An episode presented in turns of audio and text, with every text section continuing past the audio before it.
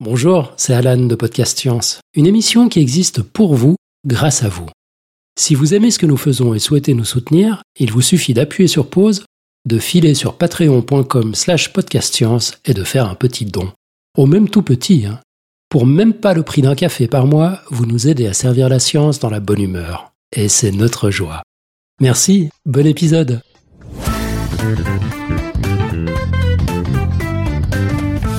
Ce soir, place au merveilleux, car notre invité est Patrick Beau, le créateur du blog Axolot, dédié aux curiosités et merveilles qui nous étonnent.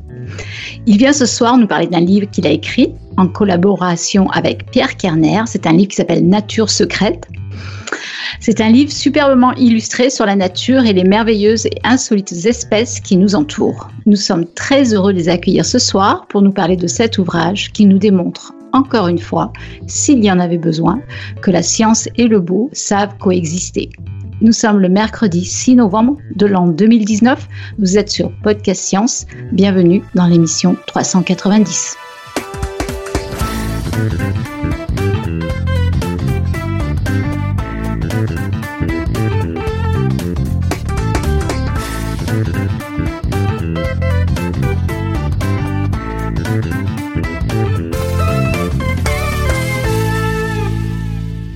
Alors ce soir, c'est moi, Irène, qui aurai le plaisir de vous servir de maîtresse de cérémonie pour une émission qui commence comme toujours avec notre tour de table. Donc avec nous ce soir, côté podcast science, nous avons Topo depuis Paris. Hello. Nous avons Claire depuis Paris. Hello. Nous avons Eléa depuis Strasbourg. Bonsoir tout le monde. Nous avons Pascal qui est sur la technique depuis l'Alsace. Salut tout le monde. Et bien sûr, nous avons notre invité, Patrick Beau. Bonsoir Patrick. Bonsoir, et moi je suis euh, sur Avignon. ah ben voilà. Mm. Super. Alors ce soir donc nous accueillons Patrick Beau et, et, Pierre Kerner pour nous parler de ce livre qui, si je ne me trompe pas, vous pouvez me corriger, sortait aujourd'hui dans toutes les librairies, c'est bien ça? Tout à fait. Voilà. Eh bien, bravo. C'est donc un livre qui s'appelle, je le répète, Nature secrète. Et ce livre est donc le troisième volume d'une très belle série qu'a créé Patrick Beau il y a quatre ans et qui a commencé avec Terre secrète et Lieux secrets qui traitent respectivement de merveilles géologiques et de merveilles de l'humanité. Donc, ce soir, c'est Nature secrète qui s'ajoute à la collection et euh, qui nous présente donc 100 espèces 100 espèces, pardon, hmm. merveilleusement insolites.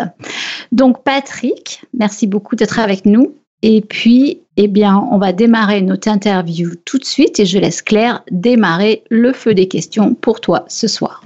Allez, on y va euh, Est-ce que tu peux commencer par nous parler un peu plus de toi? Quand on regarde tes activités de ces dernières années, tu as l'air un petit peu touche à tout. Alors côté format et support en tout cas, moi je vois la radio, puis un blog, puis des livres, puis une chaîne YouTube, puis la bande dessinée, puis il y a eu des émissions web et des documentaires.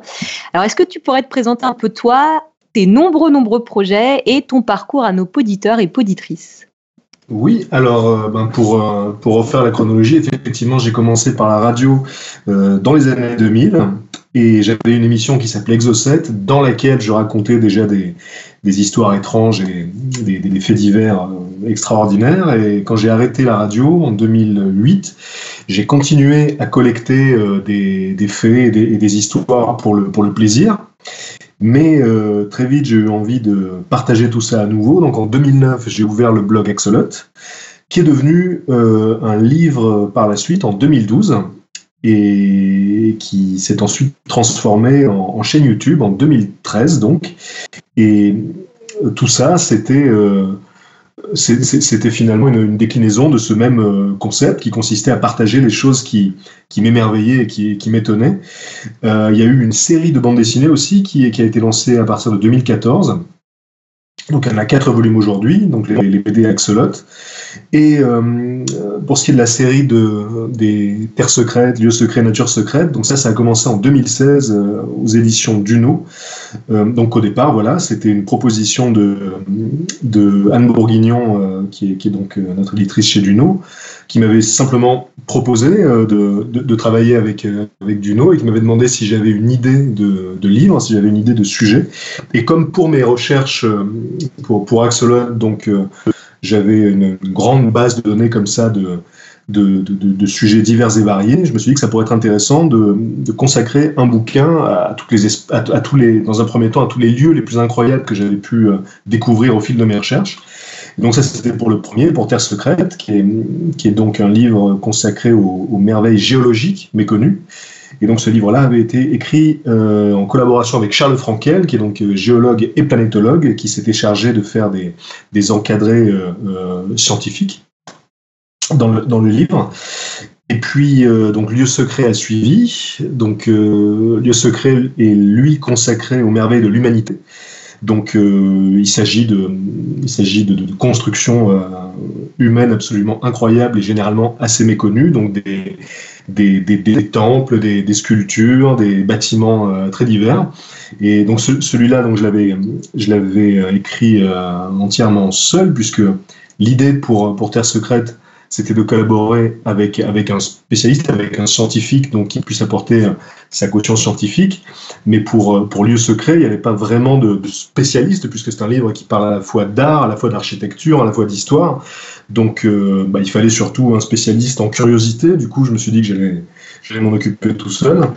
Et puis, euh, pour le troisième volume, donc Nature secrète, en fait, l'idée a germé euh, juste après Terre secrète. Ça aurait dû être le, le deuxième volume de cette série.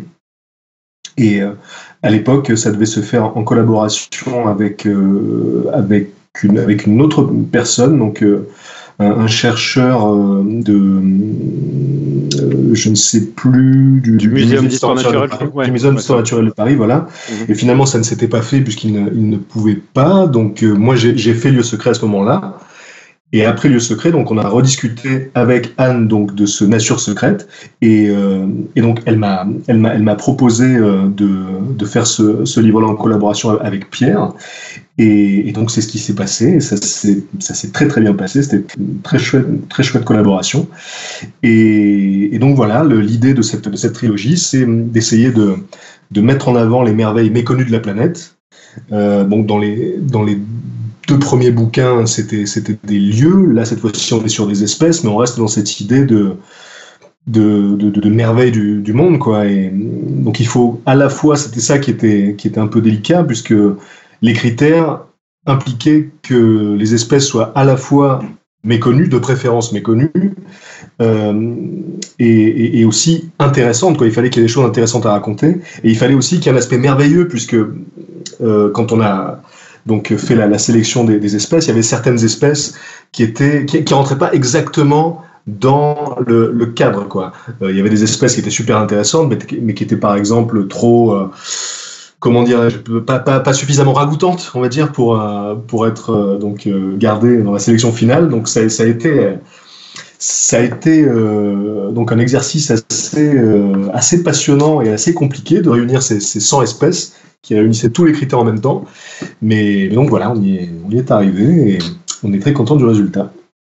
Du coup, en, fait, on, est un peu, euh, on est allé plus vite euh, que prévu, mais euh, on va, repartir un petit peu en arrière euh, euh, euh, avec toi en fait avec toi. C'est toi qui nous intéresse pour le moment, en fait. donc, euh, donc euh, toi qui va nous intéresser euh, toute la soirée, sache-le. oui, oui, oui, oui, oui, bien sûr. Mais il y a le livre, il y a le livre et il y a Patrick. Alors, vas-y, continue. Euh, Moi, je reviens un petit peu sur, sur, sur tes projets. Personnellement, moi, je t'ai connu avec les BD. Euh, Axolot, une grosse, grosse fan de BD scientifiques et je, du coup, je t'ai connu via ce format-là. Et puis après, j'ai vu un petit peu le reste de ce que tu faisais. Alors, c'est vrai que tu touches un peu à tout au niveau des, des formats et des, des, des supports. Mais par contre, il y a un truc qu'on retrouve absolument partout dans ce que tu fais, c'est euh, une curiosité qui est un peu la limite de la fascination pour le mystérieux et l'insolite voir parfois le bizarre et éventuellement les trucs un peu glauques. et il y a une vraie passion pour l'histoire et le scientifique qui se cache à chaque fois derrière. Et ouais. quand on te lit, eh ben, on, de temps en temps, on a l'impression que ça remonte à l'enfance. Alors, est-ce que c'est vraiment le cas? Ben, euh, je, pense que j'ai toujours été un, curieux, ça c'est sûr. Euh, quand j'étais ado, j'avais des tas de bouquins sur les, les, grands mystères du monde, le monstre du Loch Ness, les statues de l'île de Pâques, etc. Ce genre de trucs là. Et il se trouve que quand je faisais de la radio, donc euh, l'émission que, que, que j'animais chaque semaine, c'était une émission dans laquelle je pouvais parfois parler d'histoires un peu, un peu surnaturelles, un peu paranormales, etc. Donc, euh, ce qui s'est, passé avec, euh, avec Axolot, c'est que j'ai changé de cap pour me consacrer vraiment exclusivement à la réalité, puisque ce que, ce que m'a appris trois ans d'émissions comme ça, euh, Exo 7, dans, lesquelles il m'arrivait de parler voilà, de, de, choses un peu, un peu surnaturel entre guillemets, c'est que euh, n'y a, jamais d'histoire, il n'y a jamais de fait plus fascinant et plus incroyable euh, que euh, ceux que la, réalité nous, réserve.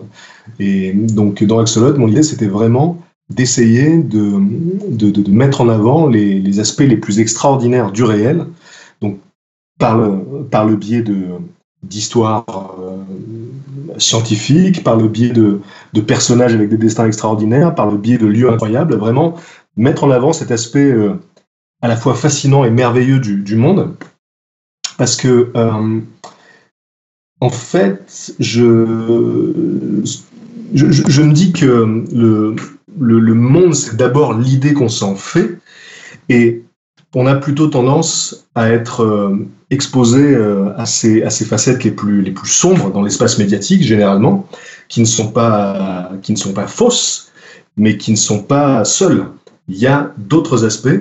Et moi, ce que j'essaie de faire avec Axolot depuis, plusieurs années, c'est de, rappeler aux, gens qui me suivent que il y a aussi des choses extraordinaires sur cette planète, il y a aussi des choses incroyables, il y a des, histoires absolument hallucinantes. Et, je pense que le projecteur est suffisamment euh, assez mis sur les autres facettes par les, autres personnes pour, euh, pour que je puisse, moi, me consacrer à cet aspect-là. Et donc, vraiment, le, fil conducteur entre tous les, tous les différents projets que je peux mener depuis, euh, depuis plus de dix ans maintenant, c'est que euh, il faut que ce soit euh, quelque chose qui me qui m'émerveille, quelque chose qui, qui m'étonne et quelque chose qui soit vrai surtout. C'est vraiment les trois les trois critères. Donc c'est pour ça que ça peut être très très varié. Comme tu comme, tu le disais, oui, ça peut parfois ça peut parfois être des, des trucs glauques quand il s'agit des étranges escales. Donc oui, sur la sur la chaîne YouTube, il y a plusieurs formats. Euh, donc Étrange Escale, c'est un format de vidéo qui est consacré aux curiosités méconnues des grandes villes du monde. Et c'est vrai que parfois, donc dans le cadre de ces vidéos-là, euh, il a pu m'arriver de faire un peu de dark tourisme, comme par exemple euh, l'ossuaire de Sedlec euh, à Prague, qui est donc cette chapelle euh, entièrement décorée avec des ossements humains. Donc ça, c'est une chose, mais euh, en fait, j'ai cette chance de, de m'être fixé dès le départ très peu de limites quoi. À partir du moment où ça où ça m'intéresse, à partir du moment où ça suscite en moi euh, de, de, de l'étonnement ou de l'émerveillement, c'est un critère suffisant pour que pour que j'ai envie de le partager. Et euh, ce qui est intéressant avec tous ces différents supports, bah, c'est que ça me permet justement de d'explorer euh, toutes ces tous ces tous ces domaines passionnants. Donc euh, bah, que ce soit là du coup la la, la, la zoologie, parfois c'est l'architecture, parfois euh, c'est des destins de, personnages. Euh, donc voilà, c'est un vrai bonheur en tout cas de pouvoir, euh, de pouvoir partager ça avec les, gens et surtout d'avoir pu en faire mon, mon métier euh, depuis, depuis quelques années déjà. Alors justement, tu, parles de, ton métier. Euh, moi, je me, je me, posais la question est-ce que c'est tu en es tu en es arrivé là euh, maintenant à vouloir partager tout ça avec des gens, mais est-ce que c'est finalement euh, Comment c'est né tout ça? Tu, tu, penses que tu étais déjà comme ça quand tu étais petit? Je veux dire, est-ce que tu, tu pensais euh, que c'était déjà un métier que tu voulais faire ou c'était des... Est-ce que ton, ton livre, c'est déjà était, ton blog, tout ça, c'est des choses que tu voulais faire quand tu étais enfant? Je, je me demande d'où tout ça, d'où ça vient en fait? Est-ce que tu avais une famille de gens curieux? Est-ce que je te pose beaucoup de questions d'un coup, mais en fait, ce qui m'intéresse, c'est de savoir la, la, genèse en fait, d'où ça vient tout ça. Est-ce que tu avais des parents qui, qui t'ont éduqué en développant cette curiosité? Comment euh, le, point de départ, c'est tu, tu, le fais remonter à quand tu étais au berceau ou beaucoup plus tard ou euh... bah, comme, euh, comme je te disais tout à l'heure, je, je, pense que j'ai toujours été, toujours été curieux, j'ai toujours, j'ai toujours aimé être surpris par, euh, par la réalité qui m'entourait. Peut-être que oui, j'ai un père qui m'a sensibilisé très jeune à des choses comme, comme l'astronomie ou ou, euh, la, biologie ou divers sujets. Mais je pense que c'est quelque chose que, que j'ai toujours eu et le fait d'en avoir fait un, un, métier, ça par contre c'était quelque chose que j'avais absolument pas envisagé quoi. Pendant, euh, pendant pas mal de temps, Axolot c'était euh, vraiment une, passion, c'était un, à côté. Euh, j'avais euh, j'avais un, autre travail. Et puis donc il se trouve que par accident, par les par les, hasards de la vie, j'ai eu l'opportunité de pouvoir en faire une activité professionnelle. Et ça c'est quelque chose que j'avais absolument pas imaginé quoi. Donc j'ai j'ai ouais cette grande chance d'avoir pu faire d'une passion, d'un centre d'intérêt un, un travail. Et donc voilà, j'ai beaucoup, beaucoup de chance aujourd'hui euh, de pouvoir faire ça professionnellement et je ne peux qu'espérer que ça continue comme ça encore longtemps. Et du coup, euh, j'ai l'impression que tu es passé, euh, donc la motivation euh, première, c'était de, de, créer quelque chose parce que tu, tu pensais que, enfin, de, de, mettre, comment dire, de réaliser quelque chose parce qu'il y avait un manque, quelque chose que tu ne trouvais pas. Mais du coup, j'ai l'impression que c'est un peu au cours du temps. Est-ce que, à part émerveiller les gens et t'émerveiller sur plein de choses, est-ce que maintenant tu, tu y associerais un but éducatif en fait hein, à tout ton à toutes tes productions euh, par, la force des choses, je dirais vraiment au départ, l'ambition elle est très très simple et je pense même que c'est d'ailleurs le moteur depuis depuis le début, hein, depuis même l'époque où, je faisais euh, où je faisais de la radio. Vraiment, l'idée, c'est de partager avec les gens les, choses qui, qui, me, qui, me, surprennent et qui m'émerveillent. Parce que moi, il n'y a rien que je préfère au monde que de découvrir euh, une histoire ou, ou, ou, un fait qui me, qui me, qui me surprend, quoi, qui me, qui, produit une jubilation intellectuelle, c'est quelque chose que j'adore ressentir, et du coup, c'est quelque chose que j'adore partager. Et pour, pour moi, c'est le, même moteur depuis le début, c'est ça, quoi. C'est vraiment aller euh, euh, donc euh, chercher des, pépites comme ça et les, redistribuer aux, aux, gens derrière. Et par la force des choses, bien sûr, il y a aussi il y a aussi une dimension euh, pédagogique, oui, qui est venue se greffer, euh, puisque euh, ben, j'essaie aussi de faire découvrir des, des, choses aux gens. Mais par contre, je suis souvent assimilé à la, à la scène vulgarisation sur, sur YouTube, mais c'est quelque chose que je ne revendique pas du tout parce que j'estime pas être un vulgarisateur, moi, j'estime plutôt être un, un conteur d'histoire, un porteur d'histoire un, porteur d'étonnement. Et euh, pour, pour, moi, euh, les, vulgarisateurs, ce sont des, des, gens dont l'objectif est de rendre accessible un, contenu euh, pointu. Moi, c'est pas le but. Parfois, je suis amené à faire de la vulgarisation dans, dans, le cadre de, de, des vidéos ou des bouquins, mais c'est toujours pour, pour transmettre quelque chose qui, qui, qui m'a surpris, qui m'a émerveillé, donc c'est toujours au service d'une histoire, c'est toujours au service de quelque chose d'autre. Je ne fais pas de vulgarisation euh, dans, dans, le but de transmettre euh, une, connaissance inaccessible au grand public. Quoi. Mais il se trouve oui. que oui, par la force des choses, c'est un élément qui est, qui est venu s'ajouter. Mais par exemple, sur euh, le documentaire euh, euh, Chasseur de monde, donc sur les exoplanètes, pour, pour moi, ce qui, ce qui, ce qui m'intéressait dans ce, dans ce projet-là, c'est c'est tout ce que ça impliquait quoi. Euh, je suis pas je suis pas un vulgarisateur d'astronomie, il y a des tas de gens qui font ça beaucoup mieux que moi. Et surtout je ne serais pas légitime pour me présenter comme un vulgarisateur astronomique, mais euh, c'était quelque chose qui euh, qui englobait beaucoup d'éléments que je trouvais très intéressant. Il y avait à la fois ce personnage de, Michel Mayor qui est devenu entre-temps euh, prix Nobel de physique, donc, qui a eu un parcours de vie absolument incroyable. Il y avait des lieux hallucinants, donc dans le désert d'Atacama avec les plus grands observatoires du monde, etc. Et bien sûr, il y a toute la recherche qui est menée autour des exoplanètes, qui est un domaine de, recherche absolument fascinant. Mais c'était euh, voilà l'ensemble de ces sujets-là qui me donnait le sentiment qu'il y avait quelque chose qui, qui, qui, était, qui était connecté à ma ligne éditoriale, on va dire. Mais si j'avais simplement fait une vidéo, par exemple, pour expliquer ce que sont les exoplanètes, là, ça m'aurait semblé totalement en décalage par rapport à ce que je fais d'habitude, quoi. Donc, euh, mhm. donc voilà, pour, pour répondre à ta question, il y, y, a un facteur pédagogique, mais qui n'est pas, qui est pas une volonté initiale, quoi, qui est venu se greffer au fil du temps.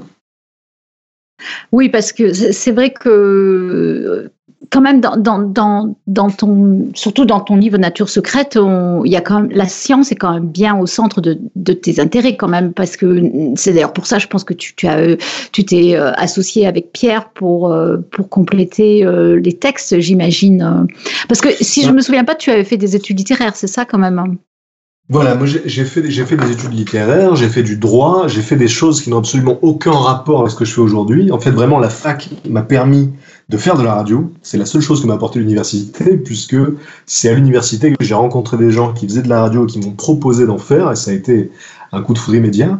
Mais, euh, voilà, en fait, j'ai réellement commencé à m'intéresser euh, à tous les sujets euh, qu'on peut, qu'on peut enseigner à l'école et à l'université au moment où j'ai où j'ai quitté justement euh, le cadre scolaire quoi. Puisque mm-hmm. en fait voilà il y, a, rien de plus passionnant évidemment que que la science. Il y a rien de plus passionnant que l'histoire. Mais euh, quand on est quand on est forcé de l'apprendre quand on est à l'école quand on est au collège quand on est au lycée c'est pas quelque chose qui c'est pas quelque chose qui nous euh, qui nous qui nous frappe immédiatement puisque c'est souvent les aspects les plus rébarbatifs de tous ces domaines-là qu'on nous enseigne. Et surtout comme on est obligé de le faire ben, la dimension euh, ludique nous échappe un petit peu. Quoi. Mais à partir du moment où c'est un choix personnel, ben, on s'aperçoit qu'il n'y a rien de plus passionnant que ça, évidemment. Et moi, donc, j'ai cette chance parce que très souvent, j'entends euh, des, des, des, des, gens euh, dire, des vulgarisateurs sur Internet, ah mais si j'avais un prof ou une prof comme ça, ben, c'est sûr que ce serait beaucoup plus intéressant à l'école. Mais le truc, c'est que les profs, ils n'ont pas ce choix formidable qu'on a nous de pouvoir se focaliser sur les aspects les plus extraordinaires, les plus surprenants de la science. Ils sont obligés de se tenir à un programme. Et nous, on a cette chance-là, c'est vraiment d'aller piocher dans les aspects les plus extraordinaires, les plus, les plus passionnants de la science, pour les, les partager avec, euh, avec, avec les gens. quoi. Et euh, les profs ont énormément de contraintes euh, que, que, les vulgarisateurs et autres compteurs n'ont pas, effectivement, que ce soit au niveau du format. Un enseignant, moi je défends toujours les enseignants, ils ont un contenu à faire passer, ils ont des règles à suivre sur un, une période en plus qui est très très courte. Quoi. Il y a un programme scolaire euh, énorme à faire passer sur une année avec des contraintes gigantesques que les vulgarisateurs n'auront jamais. Exactement. Et bah, c'est exactement ce que je disais. Donc, et je pense que les vulgarisateurs ont euh, un rôle complémentaire qui, euh, qui consiste à allumer peut-être une étincelle d'intérêt auprès des, élèves qui sont ensuite euh, donc récupérés par les, par les profs qui vont, qui vont creuser le, sujet. Je, ça, ça, je pense que c'est vraiment quelque chose qui peut, qui, qui, peut être extrêmement positif donc dans, dans, toute la scène de, la vulgarisation, c'est de, de, susciter un intérêt, quoi. Susciter un intérêt et faire prendre conscience euh, aux élèves et aux gens en général que la science regorge de, de, choses extraordinaires et passionnantes. Et Alors, ensuite, voilà, ouais. J'ai, on a une question d'un auditeur, parce que tu, tu parles des, des, merveilles euh, dont regorge la science, et du coup, il y a une question de Brusicor, à nos fidèles auditeurs, enfin auditeurs surtout, qui, qui dit que pour l'instant, le, le merveilleux, tu t'intéresses surtout à tout ce qui est à échelle macroscopique. Alors, euh, est-ce que tu t'intéresses aussi à tout ce qui est microscopique?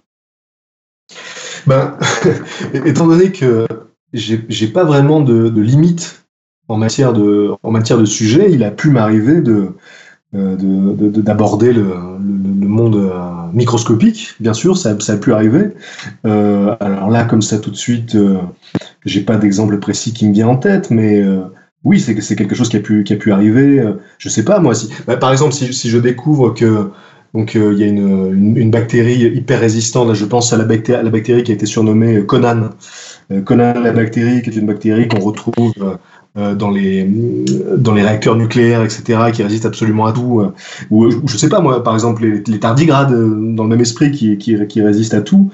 Bah, c'est quelque chose que je trouve dingue, que je trouve fascinant, intéressant et que je vais être amené du coup à, partager à travers mes, mes, mes différents projets d'une manière ou d'une autre. Il, se trouve que ben, c'est lié euh, au monde microscopique, Mais à la base, c'est surtout une information qui a suscité chez moi euh, un étonnement et, une fascination quoi, que j'ai envie de partager.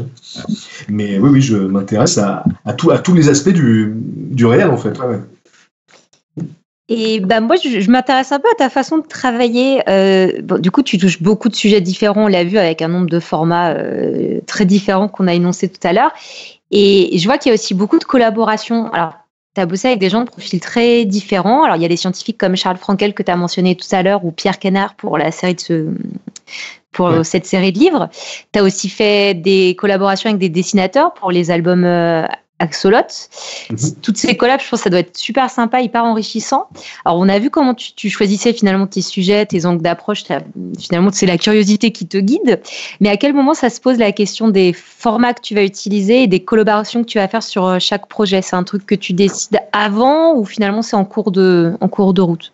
C'est vraiment au cas par cas. Bah, par exemple, pour les BD, euh, au départ, c'est euh, donc mon éditrice chez Delcourt, Marion Amir Gagnant, qui avait lu mon premier bouquin, euh, l'homme qui sauva le monde, et qui m'avait proposé de d'en faire une bande dessinée. Donc vraiment à l'époque, moi j'avais jamais imaginé que ça puisse devenir une BD, mais euh, évidemment l'idée m'a plu. Et ensuite, c'est posé la question du format quoi. Comment on pouvait transformer tout ça en bande dessinée? Et puis l'idée du collectif euh, s'est imposé assez rapidement puisque euh, donc déjà il y a énormément d'histoires qui sont très différentes les unes des autres. Et le fait de le fait de travailler en collectif ça permettait aussi d'avoir des styles graphiques très différents. Et pour moi l'idée euh, derrière les BD Axolot c'est vraiment de créer des cabinets de curiosité de papier. Et esthétiquement le fait d'avoir des styles très différents les uns des autres ça ça fait du sens vis-à-vis de l'esthétique des cabinets de curiosité qui consiste à réunir des objets qui n'ont pas grand rapport entre eux, si ce n'est leur caractère euh, étonnant et, extraordinaire. Donc là, c'est un peu l'idée. D'une page à l'autre, on peut euh, tomber euh, sur un style extrêmement réaliste, et puis ensuite, on va tomber sur, sur les BD de, Marion Montaigne, donc qui, qui, sont dans un registre très très différent. Donc voilà, il y a cette profusion d'esthétique et de style mais qui sont toutes mises au service euh, de l'extraordinaire et de, et l'insolite. Donc voilà, c'était euh,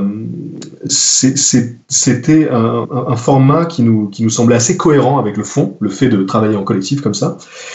Et, euh, ensuite, pour, pour les livres chez Duno, donc pour le premier, pour Terre secrète, euh, c'est donc, euh, Anne euh, qui m'avait proposé une collaboration avec un scientifique. Parce que moi, je suis pas scientifique, vraiment, je suis curieux professionnel, mais pas scientifique.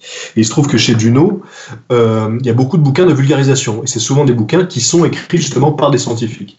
Et donc, elle m'a dit, pour être cohérent avec notre, notre ligne, ce serait bien que tu collabores avec, avec un scientifique. Quoi.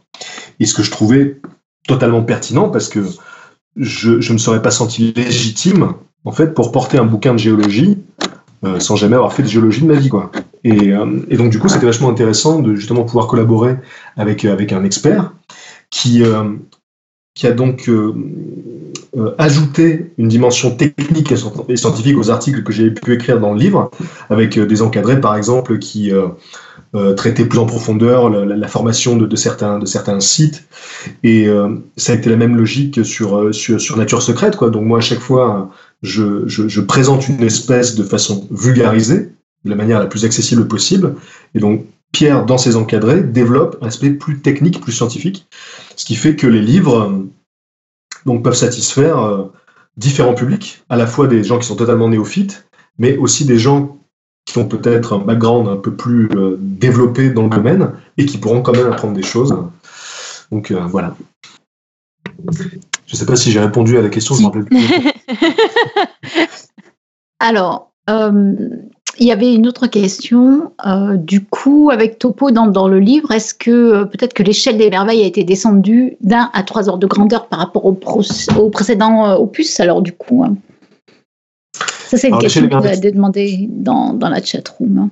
Alors, par, par rapport à l'aspect des, des espèces, c'est ça? Je pense que oui. Oui, c'est les ordres de grandeur, j'imagine. Oui, l'ordre de grandeur par rapport ah, l'ordre de grandeur. Ben ouais, ouais. Ben, en fait, c'est clair que on a changé de domaine ça c'est sûr. Sur le premier, on était sur des, sites géologiques. Sur le deuxième, on était des, sites euh, donc artificiels, donc créés par, par la main de l'homme, mais on restait sur des lieux, quoi. Donc forcément, on était on était sur de grands espaces. Là, on passe sur des sur espèces, donc l'échelle a changé, mais pour moi, la continuité, la cohérence avec les deux premiers, encore une fois, c'est cette volonté de mettre en avant les aspects les plus extraordinaires de, la planète et de préférence euh, ces aspects euh, les plus, les plus méconnus aussi. Quoi. Donc pour moi, on reste dans le merveilleux. L'idée est la même, c'est vraiment susciter cet émerveillement. Mais euh, donc évidemment, cette fois-ci, on n'est plus, on n'est plus dans le, matériel, on est dans le, on est dans le vivant. Quoi. Et pour moi, vraiment, l'idée, l'idée est la même. Et d'ailleurs, au, au, départ, c'était quelque chose euh, qui, euh, qui posait problème euh, vis-à-vis de, notre éditrice, puisque comme les, comme les deux premiers volumes ont, bien marché, il y avait plutôt intérêt à ce que le troisième ne s'éloigne pas trop des deux premiers dans le thème. Et donc il a fallu que, il a fallu que je, je, je la convainque que un volume consacré au vivant aurait autant de succès, sinon plus encore que ceux consacrés au lieu, puisque je pense qu'il y a une connexion qui est encore plus forte avec, euh, avec des espèces vivantes que, que celle qu'on peut avoir avec, avec, des, avec des lieux. Quoi. Donc je suis, suis persuadé que l'émerveillement sera, sera le même et, et que l'intérêt sera le même.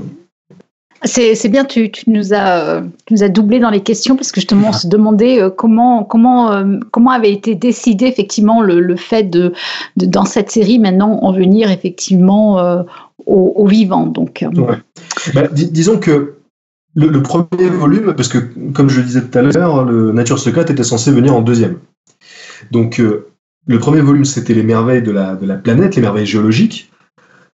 Et pour moi, euh, la, suite logique justement de, ça, après avoir, euh, après avoir exploré les, les, merveilles, euh, les merveilles géologiques, on, allait vers le vivant. L'idée, c'était vraiment d'explorer la, la, totalité de ce que la nature peut nous offrir, en fait, tout simplement, de, merveilleux et d'extraordinaire. Et pour moi, c'était la suite, c'était la suite logique. Donc, entre les deux, il y a Lieu secret qui est venu s'interposer. Se, se, mais pour moi, ouais, le, vivant, c'était la suite naturelle des merveilles, euh, des merveilles géologiques, quoi. Pour moi, il y a vraiment cette cohérence de, d'explorer les aspects les plus, les plus extraordinaires de notre monde, tout simplement. Tout à fait. Et, et du coup, euh, on, se, on se demandait, euh, toutes ces merveilles que, que tu montres dans, dans, tes ouvrages, est-ce que tu aspires aussi à, à promouvoir quelque part leur protection hein? Bien sûr, bien sûr. Bah alors là, pour le coup, que ce soit dans le premier, le deuxième ou le troisième bouquin, euh, systématiquement, il est rappelé que ces sites ou ces espèces sont en danger. Euh, il y, a, clairement de ça, vraiment. Euh, en, fait, c'est un peu, c'est un peu la même intention que, qui, peut y avoir derrière euh, le reste de, mes, de mes projets. C'est-à-dire qu'il y a évidemment cette volonté de partager encore une fois l'émerveillement, mais il y a aussi une, envie de, sensibiliser les gens aux merveilles qui nous entourent. Quoi. Puisque je pense qu'on ne peut réellement avoir envie de protéger que ce qu'on qu'on aime, et, et, pour aimer les choses, il faut les connaître. Donc euh, dans le premier, dans le premier volume, je pense qu'il y a beaucoup de gens qui ont découvert des aspects de la planète qu'ils ne connaissaient pas. Euh, moi, vraiment, mon objectif, c'était que, en feuilletant le bouquin, les gens se disent, mais c'est, c'est pas, c'est pas ma planète, ça. On m'avait pas dit qu'il y avait ça sur ma planète. Et là, du coup, forcément, euh, l'émerveillement amène euh, à, à, cette, à cette envie de, de protection, quoi. Et on n'a pas envie que ça disparaisse tout ça. Et c'est exactement la même chose pour les espèces. Il y a peut-être une espèce sur deux dans le livre, si c'est pas plus, euh, qui, est, qui menacée. Et donc, quand on quand on sait quand, quand on connaît pas euh, quand on connaît pas les espèces, ben, forcément, euh, on, on s'émeut moins de leur disparition parce qu'on n'était même pas au courant qu'elles existaient. Mais là, tout à coup, on peut plus ignorer que euh, des espèces comme le, kangourou des arbres existent ou que, euh, euh, je sais pas moi, que le, loup à crinière existe. Là, on a pu avoir une connexion avec ces animaux-là et, par conséquent, euh, il y a un attachement qui se qui se crée, quoi, un attachement encore plus fort qui se crée vis-à-vis du vivant, vis-à-vis du vis-à-vis de, de, la, de, la, nature.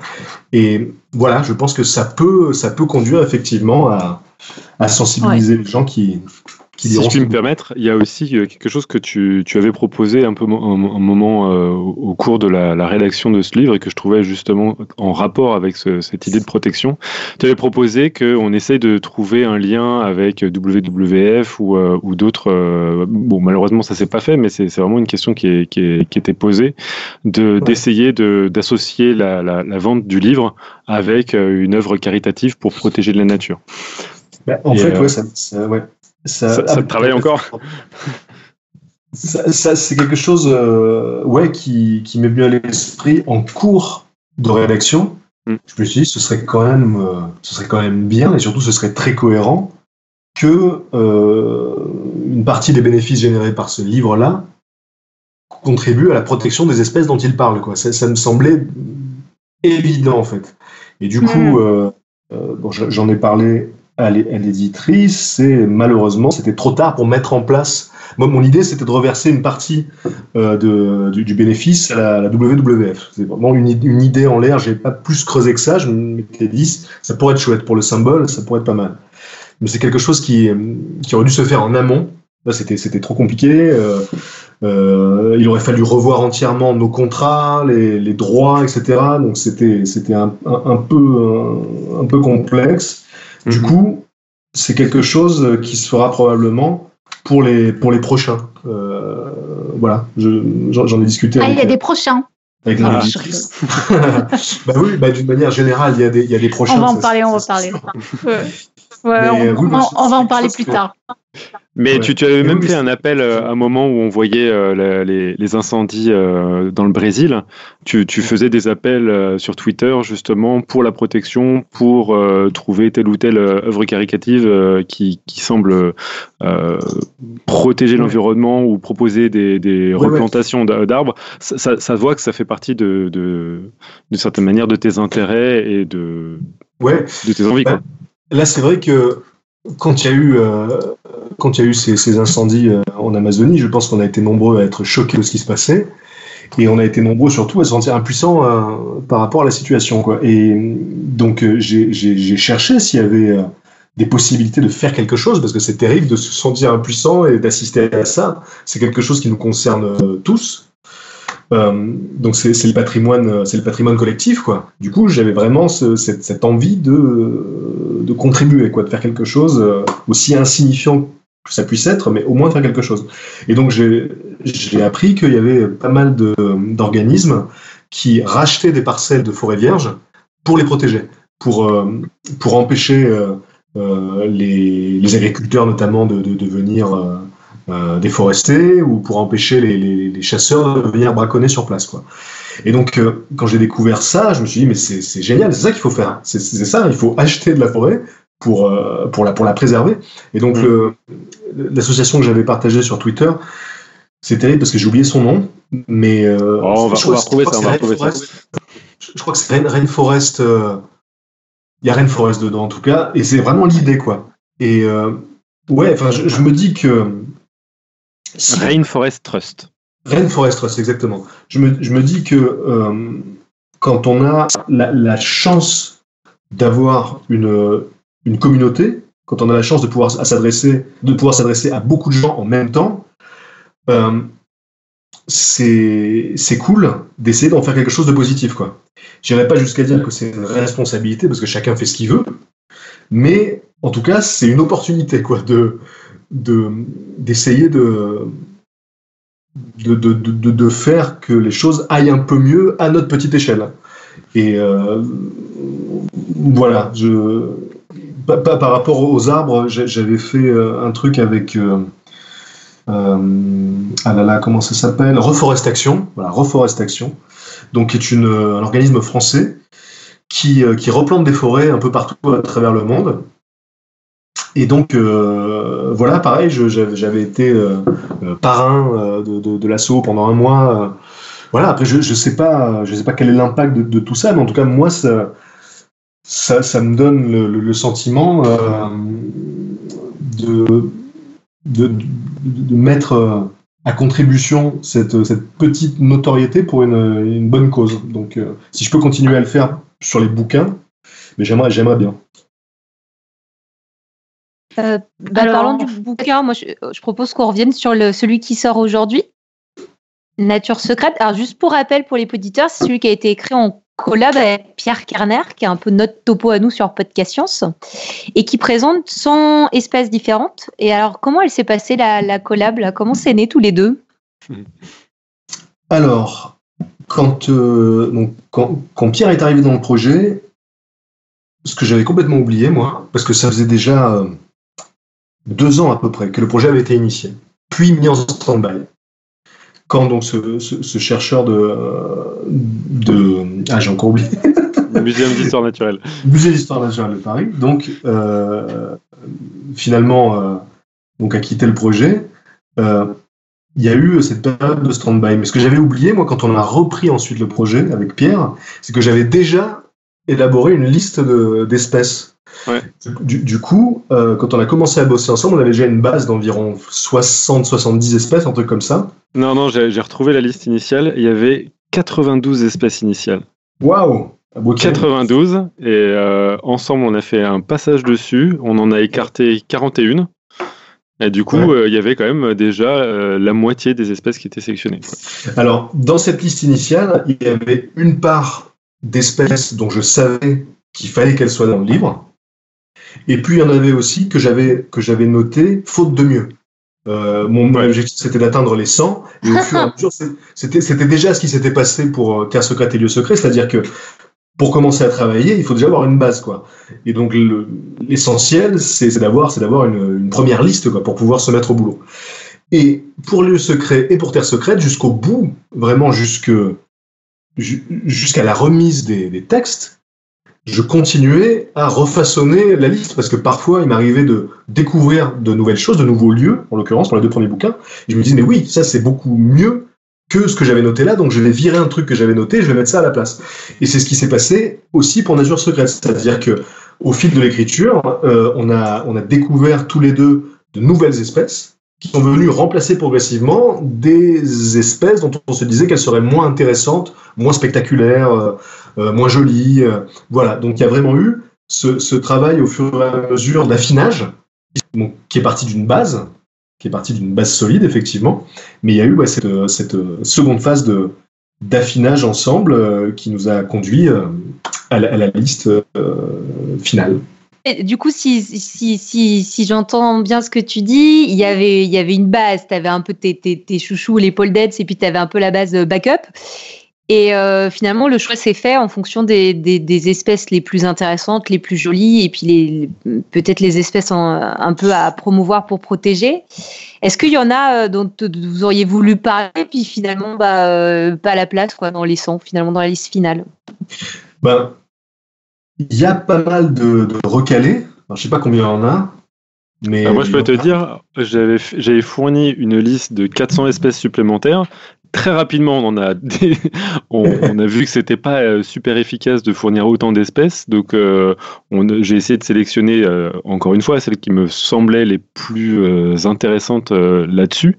Mais, mais ouais, il y, en a pas mal qui sont restés quand même sur le, sur, le banc de montage. Quoi. Il y, en a, y en a beaucoup qui ont été recalés. Cela dit, personnellement, il n'y a pas, il a pas d'espèces que j'aurais voulu voir dans le livre et qui ne, qui ne s'y trouvent pas. Quoi. Vraiment, toutes les, toutes les espèces que je voulais voir dans le bouquin y sont. Euh, il, y y en a euh, qu'on a, qu'on a remplacé aussi après discussion avec notre éditrice euh, qui craignait par exemple qui est trop et, et avec le recul ça c'est c'est quelque chose qui est intéressant avec les éditeurs c'est que très souvent à chaud leur réflexion semble totalement euh, irrecevable. Et avec le recul, on s'aperçoit que c'était pas si bête. Et donc le, le fait que voilà qu'il n'y ait pas trop d'araignées, par exemple, ou qu'il n'y ait pas trop de du, du, du, même type, tu dis bah oui, oui, c'est oui, il vaut mieux privilégier la, la, la variété. Et, euh, et voilà. Mais il n'y a pas eu de, il a pas eu de, de, de, de censure euh, du genre non ça c'est pas possible, on peut pas le mettre. Il y a toujours eu des il y, a toujours eu des, bonnes ententes sur les, entrées qui, faisaient, qui faisaient un peu polémique. On s'est, on s'est toujours arrangé pour les remplacer par des choses qui nous intéressaient encore plus derrière. Et sur, sur les espèces donc que, que, Pierre pouvait proposer, il y, a aussi un truc parce que, comme je le disais au début, pour sélectionner ces, ces, espèces, donc qui sont dans le bouquin, il y avait, euh, je dirais, une, espèce de trio comme ça de, de critères qui étaient à la fois le, caractère merveilleux. L'idée, c'est qu'en ouvrant le bouquin, en tombant sur la page de l'espèce en question, les gens fassent waouh. Donc il y avait déjà ça qui était très important, l'aspect merveilleux ou, euh, ou surprenant, ou quelque chose qui se passe visuellement déjà dans un premier temps. Et ensuite, le, deuxième, le deuxième critère, c'était qu'il fallait qu'il y ait des choses à dire. il fallait que, il fallait qu'il y, qu'il y ait du fond. Il fallait qu'il y ait des anecdotes intéressantes à raconter. Il fallait qu'il y ait une particularité biologique. Euh, il fallait pas simplement que l'espèce, par exemple, soit belle ou surprenante. Et le troisième critère, c'était que, euh, fallait pas que, euh, que tout le monde le, connaisse déjà. Quoi. Euh, sur, sur Internet, il y a énormément de, de top euh, les, les, 10 animaux les plus bizarres, les 10 animaux les plus étranges, machin, etc. Et le but du jeu, là, c'était vraiment d'essayer de sortir de ça, quoi. Que même les gens qui sont férus de curiosité animale puissent feuilleter le bouquin en disant Waouh, ça, j'en avais jamais entendu parler, ça, c'est incroyable. Donc, il y avait ce trio-là, comme ça. Et, euh, parmi euh, donc les espèces qu'on a pu échanger avec Pierre, parfois, il y en, en avait qui, qui ne cochaient pas toutes les cases. Et notamment sur, sur, sur l'aspect merveilleux, Pierre on a suggéré quelques-unes, donc qui, ah, pour moi, ça collait, ça pas exactement dans, dans, le truc. Donc c'était ça la subtilité du, du jeu. Je suis désolée, mais quand j'entends Pierre a suggéré quelques espèces, je peux pas m'empêcher d'être curieuse. Mais quel genre d'espèce a bien pu suggérer Pierre? Bah, Tu vois, typiquement, euh, j'ai mis un blobfish. c'était c'était mon premier réflexe tu vois et très très rapidement tu sais, genre dans la liste tu sais, j'en ai mis 400 euh, bah, bien sûr il y en avait la moitié où c'était là mais en fait euh, Pierre c'est crado euh, tu peux... ah. on a dit on dit on a dit qu'on doit émerveiller pas effrayer bon voilà donc en fait et mais, mais, moi je comprenais parfaitement le malentendu parce que bah, un blobfish ou ce, ce genre de ce genre d'espèce là c'est totalement compréhensible dans le cadre d'un livre qui serait consacré aux bizarreries de la nature. Mm. Genre les espèces les plus bizarres, euh, là tu dis bah, bien sûr on va mettre ça. Mais là il fallait qu'il y ait cette dimension d'émerveillement aussi quoi. Il fallait que ce, il fallait que ce soit beau quoi. Ce... Alors après ça veut pas dire que dans le bouquin il n'y a pas quelques quelques espèces euh, qui peuvent être effrayantes. Euh, je pense au, au, ver marin géant euh, qui, est, qui, est, super flippant. Il y en a quelques-unes, mais pour que ce soit cohérent avec les deux premiers bouquins, pour que ce soit cohérent avec la série, il fallait absolument qu'il y ait cette, cette, cette, dimension, encore une fois, de d'émerveillement. Et, donc voilà, c'est ce qui a fait que c'était pas forcément facile de réunir 100 espèces qui réunissent les trois critères à la fois. Et, et d'ailleurs, est-ce que tous les règnes du vivant sont représentés dans le livre alors, il y a des animaux, il y a des plantes, il y a un champignon, enfin des champignons, champignons bioluminescents. Mais c'est. Deux, deux, il y a un champignon parasite aussi. Exactement, c'est vrai. ah, bah oui, évidemment, Pierre. Il y a le cordyceps, ouais. Euh, voilà, donc il y a des champignons, des animaux, des plantes, mais après, on n'est pas dans le microscopique. Pas que je me souviens. Non, non, non. Peut-être. Pas, En fait, peut-être que dans, euh, dans certains articles, on fait mention d'éléments microscopiques, mais il n'y a pas, il a pas d'entrée euh, spécifiquement consacrée à, je sais pas, une bactérie ou ce genre de choses, quoi. Dans la liste initiale, il y avait par exemple le tardigrade et euh, il a été recalé notamment parce que c'est compliqué d'en discuter euh, parce qu'il faut une image euh, particulière et, et, nécessairement quand on utilise des images de microscopie, on, on a vu cette réflexion un petit peu là-dessus, c'est c'est pas exactement la même chose que des photos comme ça naturalistes qu'on a pour les autres hmm. espèces. Ouais, tout à coup on est dans un autre délire quoi. En fait, ça, ça pourrait être l'objet d'un autre livre, les merveilles du monde microscopique pour le coup avec des, des, des, photos macro et ce, genre de trucs. Mais là, ouais, ça semblé un peu, un peu en décalage avec le reste. Mm. Et je profite que tu en parles parce que tu, tu, mentionnes un autre livre. Je, vois sur la chatroom que quelqu'un propose un, un, tome 2 avec les espèces recalées ou un tome 2 sur les, les merveilles du monde euh, un peu, un, un peu bizarre et, et moche. Irène, elle a blagué tout à l'heure aussi dessus. Et moi, j'ai noté que tu avais beaucoup, beaucoup parlé de trilogie depuis le début de l'émission. Alors du coup, la question, elle, s'impose quand même. Est-ce que ça va être le dernier de cette série? Euh, Eh ben, en vrai, au, départ, c'était l'idée. Mais il se pourrait bien que finalement, il y, en a un autre. ah, euh, ah, ah. entendre en discuter parce que on a, on a cette chance inouïe, et je le répète parce que c'est difficile aujourd'hui de, de, de, faire des livres qui marchent, et on a cette chance incroyable que la série des secrets marche. Donc, c'est pas une série que Juno est prête à abandonner aussi facilement. Donc, euh, je suis en train de réfléchir là actuellement à ce que pourrait être la suite, mais oui, il y aura vraisemblablement une suite. Waouh. Ah, super. le scoop. On a un scoop. Il y a quelqu'un dans la chatroom qui demandait est-ce que tu connais le podcast Cabinet of Curiosity qui s'approche un peu de tes thèmes? Un podcast qui s'appelle comme ça? Cabinet de Curiosité? Ou, en anglais? En anglais. Cabinet of Curiosity. Euh, non, je crois pas. Je crois pas le connaître. Mais euh, oui, oui ben voilà. C'est-à-dire qu'il y a tellement. Ça aussi, c'est un truc. Euh, il y a tellement de podcasts passionnants. Euh, on n'aurait pas assez d'une vie pour faire le tour, ne serait-ce que du quart de tous les podcasts euh, fabuleux qu'il a écouté, aussi bien en français aujourd'hui, il y en a de plus en plus, qu'en anglais. Donc voilà, bah, c'est un de plus que je coche sur ma liste de podcasts que je n'aurais sans doute jamais le temps d'écouter, mais Là, d'ailleurs, ça m'amène une question qu'on t'a pas posée tout à l'heure. Euh, c'est quoi ta propre conso de vulgarisation scientifique? Du coup, est-ce que tu écoutes beaucoup de podcasts français ou étrangers? Est-ce que tu, regardes, tu lis beaucoup de BD, des vidéos, des, blogs? Alors, euh, évidemment, je regarde les vidéos des amis. Euh, donc, Dirty Biology, David Louapre, euh, Monsieur Phi, euh, Science for All, euh, Michael Launay, évidemment je vais en oublier plein, mais voilà, déjà il y a tellement de, tellement de gens brillants, talentueux sur, sur YouTube, c'est extraordinaire, c'est une chance folle qu'on a de pouvoir avoir accès à ce contenu gratuitement. Enfin, gratuitement, en dehors d'une connexion Internet, quoi, mais c'est fou de pouvoir, ouais, de pouvoir euh, prendre connaissance de, domaines aussi passionnants que ça et surtout apporter d'une manière aussi, aussi pédagogique et aussi, euh, aussi brillante que, celle des chaînes que, j'ai citées là. Donc oui, il y a beaucoup de vidéos comme ça. Je, regarde beaucoup, beaucoup aussi de, conférences. Ça aussi, c'est une chance. Sur YouTube, il y a des, milliers de conférences, euh, des conférences du Collège de France. Euh, il, y a, tellement, tellement, tellement de choses. En matière de vulgarisation, il faut reconnaître que c'est une mine d'or. Euh, malheureusement, c'est pas forcément euh, le contenu qui est le plus mis en avant par, la plateforme. Hein. Quand on regarde la, page des tendances YouTube, c'est plutôt rare d'y voir de la vulgarisation, mais, mais voilà, c'est quelque chose ouais, que, je, que je consomme beaucoup. Et, euh, et en livre, évidemment. Bah, D'ailleurs, le, le, dernier bouquin que je suis, je suis en train de lire, c'est le livre de Michael Launay, qui s'appelle Le théorème du parapluie. Et vraiment, vraiment, j'insiste sur le fait qu'il faut lire ce livre c'est extraordinaire. Alors déjà, pour ceux qui ne connaissent pas la chaîne de Michael Launay, euh, il fait des maths, sa chaîne c'est MicMath, et a priori, euh, euh, c'est un domaine qui peut sembler rébarbatif pour beaucoup de gens. On peut se dire, maths, j'ai jamais compris au maths, ça m'intéresse pas.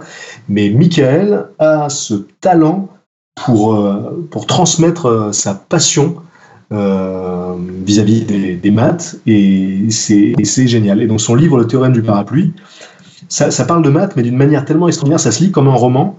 Et euh, c'est un bouquin qui, euh, qui amène à, à, voir le monde différemment. Donc vraiment, je le conseille très très chaudement. Voilà. Et on peut rappeler à nos auditeurs que euh, bah, justement, Michael Leonet était venu euh, pour euh, nous expliquer sa thèse et autres pour le podcast Science 232, donc il y a pas mal de temps, mais il nous avait expliqué justement le, contenu mathématique de sa thèse et aussi son activité de, vulgarisateur. Eh ben c'est très bien. Et là, je, je, parle, je parle que j'ai parlé que de, de, de sciences dures entre, entre guillemets, mais il y a évidemment aussi des des, des, des chaînes euh, d'histoire qui sont, qui sont exceptionnelles. Euh, bon, évidemment, Nota Bene, c'est la, la, plus connue, mais euh, une chaîne comme Linguisticae aussi, c'est quand même fou de réussir à faire du, un contenu aussi qualitatif en parlant de linguistique. Donc, encore une fois, voilà, on a vraiment beaucoup de chance d'avoir des, des, gens super qui peuvent euh, nous transmettre des connaissances vers lesquelles on ne serait pas forcément allé spontanément et qui le font, qui le font aussi bien. Voilà. Oui, c'est bien de faire de la pub pour les autres. Mm. Euh, je voulais revenir euh, à ton livre encore, en fait, et mm, plus spécifiquement, et, et Léa a une question pour toi, en fait, sur les espèces.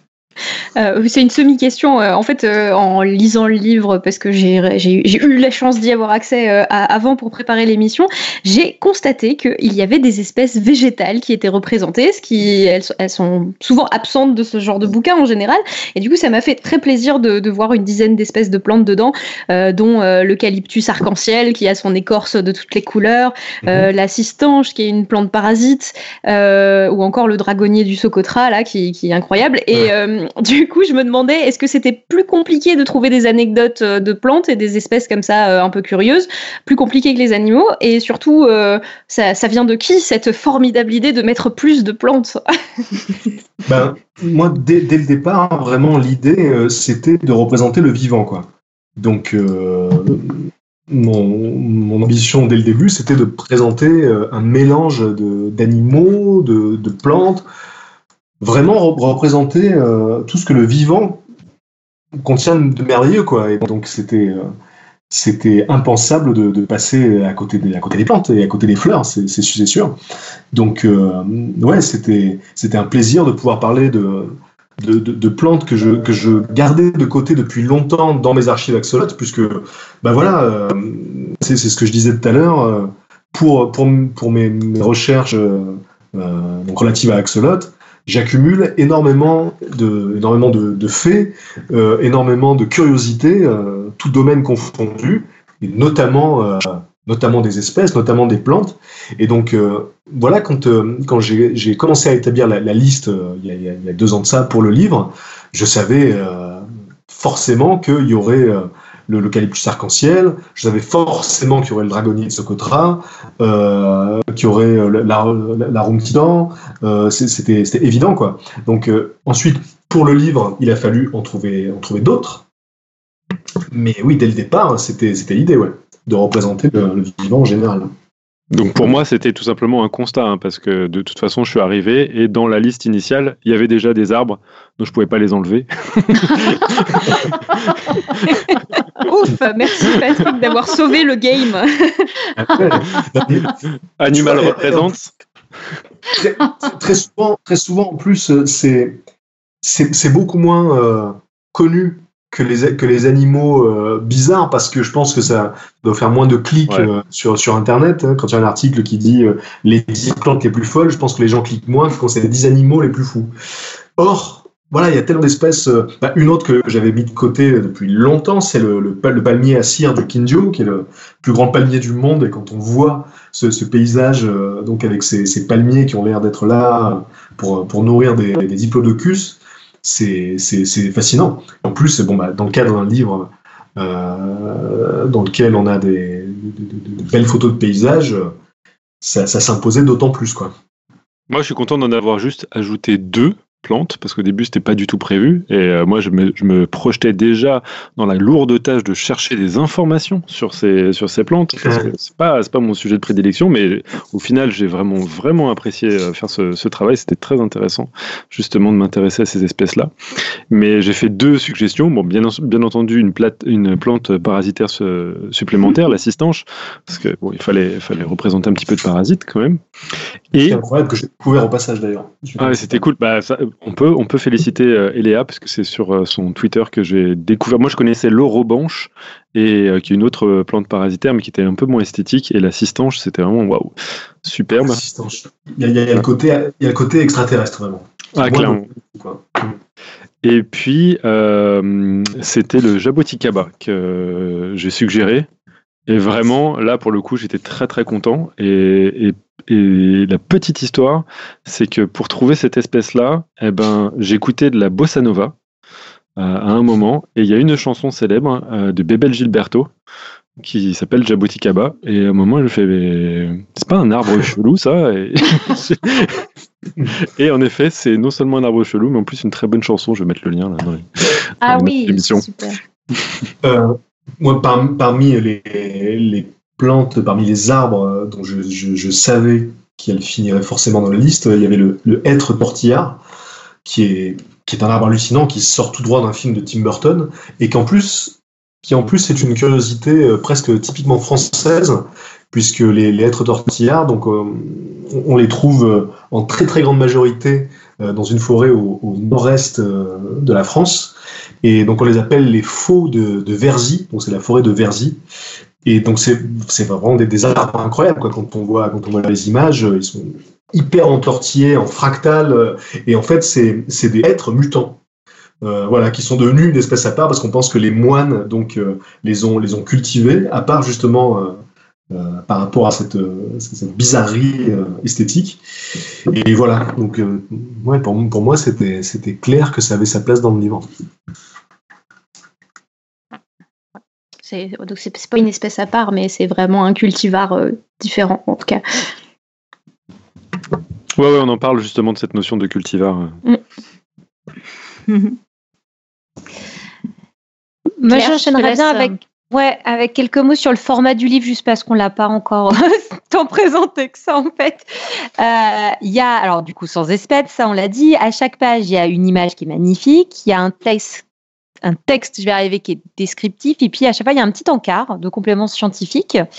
Alors, à première vue, on se dit que ça fait, euh, un catalogue de l'incroyable qui a un, format plutôt simple à mettre en place, sauf que en vulgarisation scientifique, il y a un truc que j'ai remarqué, c'est que souvent plus ça paraît simple, plus c'est qu'on a bien travaillé et qu'en fait c'était compliqué à faire. Alors quelles, ont été les, les, contraintes euh, que vous avez rencontrées tous les deux pour faire ce livre, pour la création de l'ouvrage? Et vous en avez parlé un petit peu là à l'instant, ça a été quoi les ressources à utiliser pour toute la recherche scientifique qu'il y a eu derrière, à part les écoutes musicales de Topo? Ben alors là, ce qui est vraiment génial aujourd'hui avec Internet, c'est que on a accès à, à tout, vraiment à tout. Euh, C'est-à-dire qu'on peut avoir accès à d'obscurs. Oui, bah, c'est sûr qu'il faut faire un travail de filtrage. Hein. On peut avoir accès à d'obscurs, euh, euh articles scientifiques. Euh, il y a des tas de PDF comme ça qui circulent sur des espèces.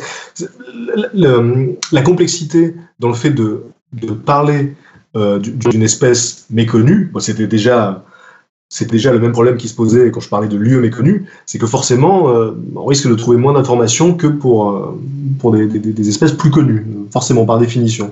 Mais du coup, ça rendait la recherche encore plus intéressante. Et Internet, évidemment, est une mine d'or d'informations. Euh, et je, pense à un truc là qui me vient à l'esprit, euh, c'est sur, euh, sur le, le, lézard volant. Donc, on se posait une question donc c'est ce, lézard qui, déploie une espèce de cape et qui, vole au-dessus euh, au-dessus des arbres. Et il y avait une question très spécifique, c'est est-ce que, -ce lézard a euh, les ailes euh, collées aux pattes ou est-ce que c'est effectivement comme une sorte de cape qu'il rabat et qu'il déploie comme un, une wingsuit? Et donc, la réponse, euh, se trouvait dans justement un article scientifique qui parlait spécifiquement de ça. Donc un, PDF que j'ai dégoté euh, à, force de chercher pour avoir la réponse à cette question précise. Et, euh, donc voilà, donc la réponse c'est qu'effectivement le, les ailes ne sont pas collées aux pattes, mais que le lézard doit les déployer comme si c'était une wingsuit quoi. Voilà, donc il y, a, eu un travail de, recherche assez passionnant puisqu'il a fallu, ouais, il a fallu fouiner euh, pour, avoir, pour avoir suffisamment d'informations à partager. Et, et c'était passionnant. Mais juste pour répondre à la première partie de la question qui était euh, quelles étaient les difficultés, bah, la, première difficulté, c'était derrière de réunir ces espèces. Ça, c'était la difficulté principale. Hein. Il fallait que, encore une fois, que les espèces euh, cochent toutes les, toutes les cases des critères nécessaires. Et ensuite, la deuxième difficulté, ça a été de trouver suffisamment d'informations, suffisamment de choses intéressantes à raconter pour des espèces qui parfois sont extrêmement méconnues, sur lesquelles il y a, assez peu de documentation. Euh, et bien sûr, une troisième difficulté, ça a été d'illustrer tout ça. Euh, là aussi, euh, moi, c'est quelque chose qui me fait peur sur chacun de, des livres de cette série, c'est que je me dis que on n'arrivera pas à trouver une photo d'illustrations suffisamment belles, euh, parce qu'on n'a pas assez en fait. Et finalement, il y a toujours une, magie qui se met en place qui fait que on trouve à la fin. Et même là, euh, donc sur la nature secrète, il y avait vraiment euh, certaines entrées sur lesquelles on se disait que ce serait chaud. parce qu'il faut non seulement trouver, mais il faut aussi que ça puisse rentrer dans le budget par rapport aux droits de la photo, etc. Et donc on est, on est content parce qu'on s'en est sorti même sur les, même sur les espèces les, les moins connues. On a réussi à, trouver ce qu'il fallait pour toutes les espèces, donc on a relevé tous les, tous les défis. Et tu, tu, tu, amènes parfaitement la question qui, qui, qui, qui derrière, c'était euh, ce travail de, de, photographie, comment ça a été réalisé pour dénicher la perle rare de, de l'image à chaque fois? C'est quoi les ressources qui ont été utilisées? Est-ce que c'est toi finalement qui as choisi l'image finale? Alors, donc, euh, on, a, on a travaillé avec énormément d'agences euh, certaines étant spécialisées euh, dans les, dans les photos du, vivant. Je pense à Bio, Bios Photo, par exemple. Mais il y a, y a énormément d'agences. On a eu accès aussi à certaines photos de National Geographic. Donc, euh, le, le, le, challenge avec, avec Pierre, c'était de, dégoter pour chacune des espèces la bonne photo. Puis il fallait se mettre d'accord aussi sur sur la, sur la photo en question. Et ensuite, il y avait aussi donc euh, des échanges avec l'éditrice, euh, qui donc elle est aux commandes du budget et, du coup euh, qui, qui, qui, nous disait si telle ou telle photo était, était accessible ou pas. Donc voilà, c'était vraiment un échange à, trois comme ça.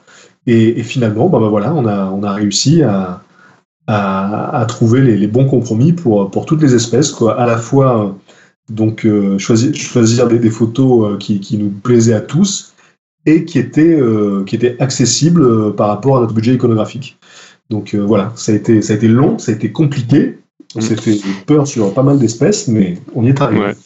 Ouais, ouais, je, peux rajouter. Euh, Peut-être que toi, tu avais pris l'habitude justement avec les deux opus, mais moi, ce que j'ai trouvé vraiment intéressant, c'est euh, les, critères de, sélection de, ces photos, et notamment euh, pour Nature secrète, il y avait une emphase qui était mise sur le côté naturaliste euh, des, des, photos. Donc il fallait que les photos ne soient pas nécessairement prises dans un, dans un zoo ou euh, oui. dans, dans, une, dans une serre, etc. Il fallait que ce soit des, des photos véritablement prises sur le vif. Donc c'est très très compliqué d'avoir des belles photos prises sur le vif d'espèces. De, Et je me souviens notamment qu'il y, y, avait dans certains cas, il fallait apporter la preuve que telle ou telle photo avait été bien prise dans une, sur une plage et non dans un aquarium, par exemple pour ouais, certaines photos ça. aquatiques. Ouais, ouais. Et ouais. Bah, c'est marrant parce que justement, il y avait des photos qui étaient tellement parfaites, je me souviens très bien, que euh, notre éditrice disait Bon, bah, ça, c'est un petit peu problématique parce que ça, c'est probablement une photo d'aquarium. Et alors, il a fallu que j'aille chercher toutes les photos qui avaient été prises dans la série par le photographe en particulier pour dire Non, non, mais si, je sais que c'était sur de la plage. ça vaut le coup. Et, euh, ouais. Et, aussi, il y avait, beaucoup d'espèces, c'était le cas pour la, plupart, hein, euh, pour lesquelles euh, il fallait absolument qu'un certain aspect puisse apparaître sur, la photo. Euh, là, le premier qui me vient à l'esprit, c'est le, le gelada. Donc c'est un singe éthiopien et euh, donc c'est des singes qui sont vraiment spectaculaires avec une espèce de fourrure de crinière de lion avec euh, des canines qui sont euh, qui sont aussi grandes que des canines de, tigre. Et donc ces singes, ils ont une une, forme de sablier sur la poitrine. Donc c'est donc une, une portion de peau nue rouge qui se découpe sur leur fourrure, sur leur poitrine et qui a une forme de sablier comme ça.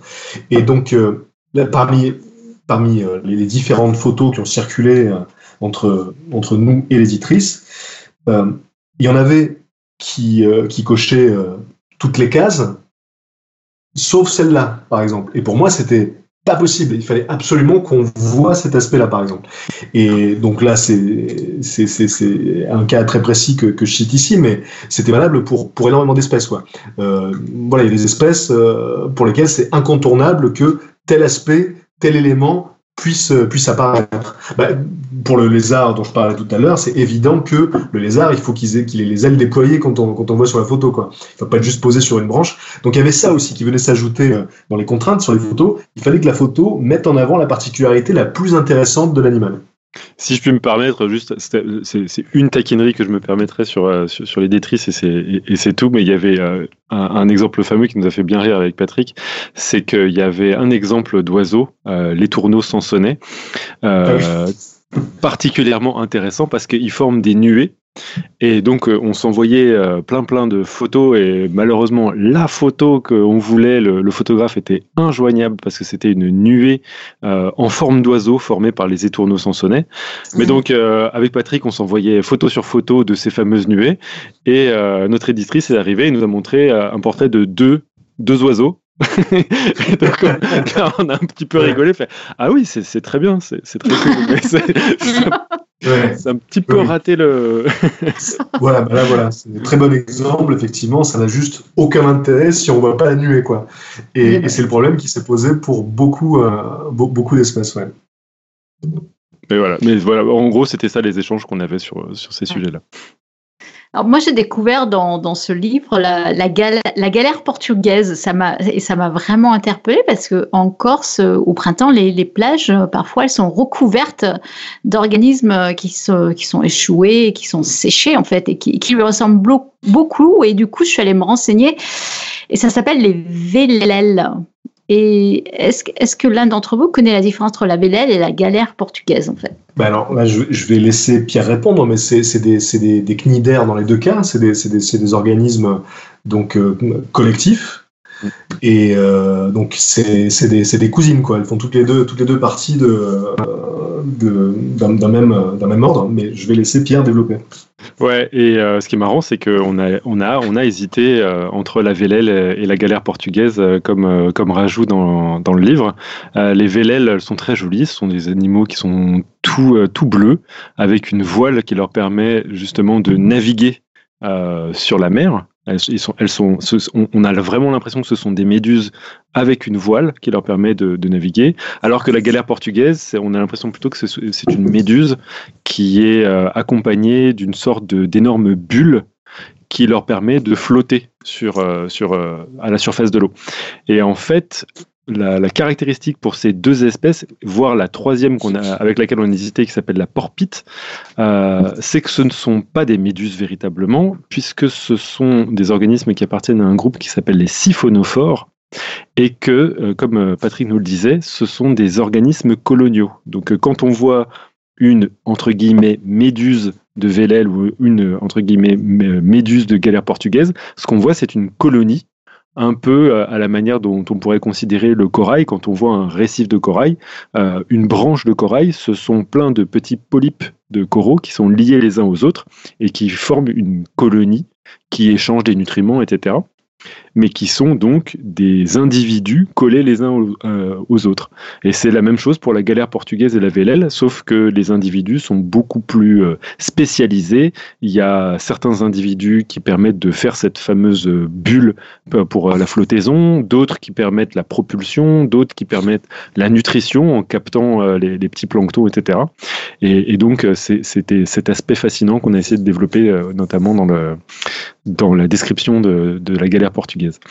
Mais c'est vrai que dans le cas de, la Vélèle, comme dans le cas euh, de, de, la, de, Physalie, donc de la guerre portugaise, de la porpite, mm. euh, on, est, on est face à des créatures qui sont, euh, qui sont très proches, qui sont vraiment cousines, et elles sont, elles sont surnommées la, la, flotte bleue parfois. Parce mm. que c'est trois espèces qui flottent à la surface et qui sont bleues. Donc, donc voilà, c'est pour ça qu'on peut facilement les, les confondre.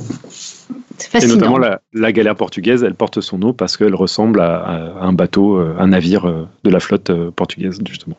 D'accord. Voilà, on en parlait tout à l'heure, mais moi, Pierre, eh bien, j'aurais bien aimé l'avoir comme prof. Ça, c'est fascinant.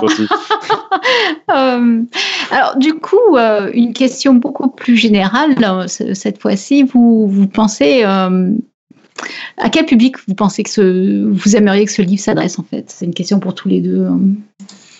Euh, alors, personnellement, je pense que c'est vraiment un livre qui s'adresse à un très large public et qui peut séduire aussi bien les enfants que les grands-parents. C'est l'idée en tout cas. C'est vraiment un livre qui s'adresse à tout le monde. Et je pense que en plus, c'est un sujet qui touche tout le monde. Voilà, je pense que c'est quelque chose qui fascine aussi bien les, les enfants que les parents. Quoi. Donc euh, voilà, je pense que ça, ça se ressent aussi euh, dans, euh, dans le ton, dans, dans, le, dans le style. Voilà, on ne s'adresse pas à, à une niche en particulier, on ne s'adresse pas euh, à une catégorie d'âge en particulier. L'idée, c'est d'être ouais, le plus englobant possible, je pense. Et personnellement, moi, ce que j'aimerais bien, euh, c'est plutôt un désir que ce que je pense qu'on on peut viser. Mais euh, on, a fait une soirée justement de lancement avant, avant la sortie officielle du livre. Et euh, parmi les, invités, il y avait quelqu'un qui avait euh, feuilleté le livre et qui était effrayé par certaines images. Et ça m'avait vraiment, euh, vraiment surpris parce que bah, c'était des, photos de fourmis, d'insectes, et la, la, personne était arachnophobe, elle avait vraiment peur de ça. Donc elle, elle, euh, elle, poussait des petits cris quand, quand, elle ouvrait les, les, les, portes. Les, les pardon, quand elle euh, tournait les pages. Tournait les pages, ouais, tout à fait. Et mais elle continuait. Et je me dis, euh, est-ce que c'était la pression sociale parce qu'elle était entourée de personnes qui, faisaient la promotion du livre ou pas? Mais euh, moi, j'aime à croire qu'en fait, elle, continuait parce que euh, parce qu'il y avait certaines pages qui, qui, accrochaient son regard et qui peut-être la réconciliaient avec le fait que bah, la nature, c'est à la fois parfois un peu terrifiant, très étrange, mais aussi fascinant. Et donc, moi, le vœu pieux que j'aimerais bien avoir pour, pour ce livre, c'est qu'il puisse permettre à certaines personnes d'être réconciliées avec la biodiversité de cette manière-là. Et, et ouais, par, par, rapport à cette histoire d'araignée, moi là, donc j'ai fait euh, un petit post sur Instagram pour parler du bouquin tout à l'heure. Et parmi les commentaires, donc il y a une, une, personne qui me dit euh, est-ce est qu'il y a des araignées? Parce que moi je le vis très très mal. C'est vrai que ça peut sembler bizarre quand on n'est pas arachnophobe, hein, on a du mal à y croire, quoi, qu'il puisse avoir une mm-hmm. telle répulsion. Et donc il y a des gens pour qui c'est très très sérieux. Et il faut savoir, j'en profite, hein, au cas où il y aurait des arachnophobes qui hésiteraient, euh, il faut savoir que les deux espèces d'araignées qu'il y a dans le livre, c'est vraiment les espèces qui réconcilieront les arachnophobes avec les araignées. Mm-hmm. Parce que c'est des araignées qu'on peut qualifier vraiment de, de, mignonnes. Je pense que le terme est, oh. oh. ah non mais moi, j'ai ah des cours. Elles sont vraiment mignonnes. non, non, mais moi, moi j'ai des cours euh, dans lesquels je montre une des espèces euh, qui est, qui est dans le livre d'araignée. Euh, j'ai un cours de zoologie classique, donc je montre euh, aussi des espèces dégueulasses, etc. Je montre des parasites. Donc, ils ont l'habitude, mes étudiants. Et à chaque fois que je mets cette diapositive sur les araignées, je sais qu'il y a ce petit effet parce que j'entends Oh Donc, voilà, ça, à mon avis, ça fonctionne. Je, en tout cas, j'ai testé sur plusieurs promos d'étudiants. Ça a l'air de fonctionner testé et approuvé à l'université. Croyez le scientifique. ça veut pas dire que ça, ça veut pas dire que ça les réconciliera avec d'autres araignées quand même, quoi. Ça c'est. je sais pas, hein, pour, pour voir, parce qu'un autre test avec des araignées qui sont pourtant magnifiques, celles qui sont au palais de la découverte. Euh, oui. Il n'y a pas photo. Je pense que c'est une pression sociale dans l'autre sens, mais un groupe d'adolescents devant hurle. C'est, c'est, il faut avoir peur et dire qu'on a peur. Ouais, mais il y a d'autres paramètres dans un groupe d'adolescents. Alors Patrick, je te présente Robin que tu n'as pas pu voir depuis le début. oui, pardon, pardon, j'arrive, euh, j'arrive au milieu, comme, comme si j'étais chez moi. Claire, je crois que tu as encore une question? Oui, pardon, je me laissais distraire par une image de d'araignée très choupie sur la chatroom, voilà. Et dans ma tête, ça a fait exactement oh. Bah oui, c'est Lucas the Spider euh, des séries de vidéos d'animation euh, sur YouTube. Bah oui. C'est moi, c'est moi. Avec des beaux et grands yeux. Ouais, moi j'ai encore une petite question sur, euh, sur ce livre, euh, la question un peu traître. Si, si, si toi, Patrick, ou toi, Pierre, vous, vous, deviez changer quelque chose à ce livre maintenant qu'il est imprimé, euh, vendu en librairie depuis aujourd'hui, un truc à faire différemment, est-ce qu'il est y en aurait un? Et s'il y en aurait un, qu'est-ce que ce serait? Franchement, on a fait tout ce qu'on a voulu sur ce livre. Hein. Je, non, je je vois pas trop ce que ce qu'on pourrait changer. Enfin, en tout cas, personnellement, je je, je changerais pas grand chose. Non, non, toutes les espèces euh, qu'on peut qu'on peut voir, c'est c'est vraiment des des espèces euh, qu'on qu'on qu'on voulait euh, qu'on voulait conserver. Les photos, c'est pareil. Euh, non, il y a vraiment jusqu'au bout, jusqu'au bout, il y, y, a eu des, il y a eu des discussions, il y a eu des négociations, euh, il y a eu euh, des, des, échanges parfois, euh, parfois un peu musclés sur certains trucs, sur la composition, notamment la mise en page, voilà. Mm. Mais au final, tout, tout s'est tout s'est réglé comme on, comme on l'espérait. Donc personnellement, je, je change, je changerais rien. Ouais, c'est vrai que pour pour au final, ce qui a, ce qui a le plus était euh, difficile pour ce livre, mais je pense que c'était parce que c'est aussi l'intérêt du livre, c'est l'iconographie, où on s'est vraiment, vraiment pris la tête pour des, pour, pour des, des choses pour lesquelles, euh, et Patrick et moi, et heureusement, on était euh, tous les deux à peu près systématiquement du, du, du, même avis. On, on, avait des avis très tranchés sur notamment la localisation des encarts de texte pour ne pas gêner la, la, la visibilité de certaines photos ou, euh, ou l'orientation des photos pour que euh, lorsqu'on on tourne les pages, eh ben on se retrouve pas ce qui ce qui moi m'exaspère quand je trouve des beaux livres avec euh, le sujet qui se trouve dans la rainure. Ça, je je peux pas je peux pas supporter quand par exemple on a une superbe image et en fait le, le, visage ou la partie la plus intéressante de la photographie se trouve dans, dans euh, entre les deux pages, c'est-à-dire complètement invisible. Quoi. Donc ça, on a vraiment réussi et je pense qu'on on a, on a fait valoir nos arguments et que c'était, des arguments sensés. Moi, le seul regret, c'est quand même la photo de, de des, euh, des étourneaux sans sonnet qu'on n'a pas ah. réussi à voir, mais c'est la seule. Honnêtement, toutes les photos. Euh, ouais. Là, le problème est différent parce que vraiment, on ne pouvait pas. quoi. C'est pas, comme si, pas comme si on avait pu et que finalement on nous en avait empêché. Là, c'est juste qu'il n'y avait pas moyen d'y avoir accès. Quoi. Ah, il y a un truc. Il y a un truc. Je, pense qu'actuellement, il y a une réalité parallèle dans laquelle on est très malheureux et dans laquelle je, je boycotte la promotion du livre. C'est une réalité dans laquelle la couverture n'est pas celle qu'on a actuellement. Ce qu'on peut voir sur Internet en plus. C'est ça qui est marrant.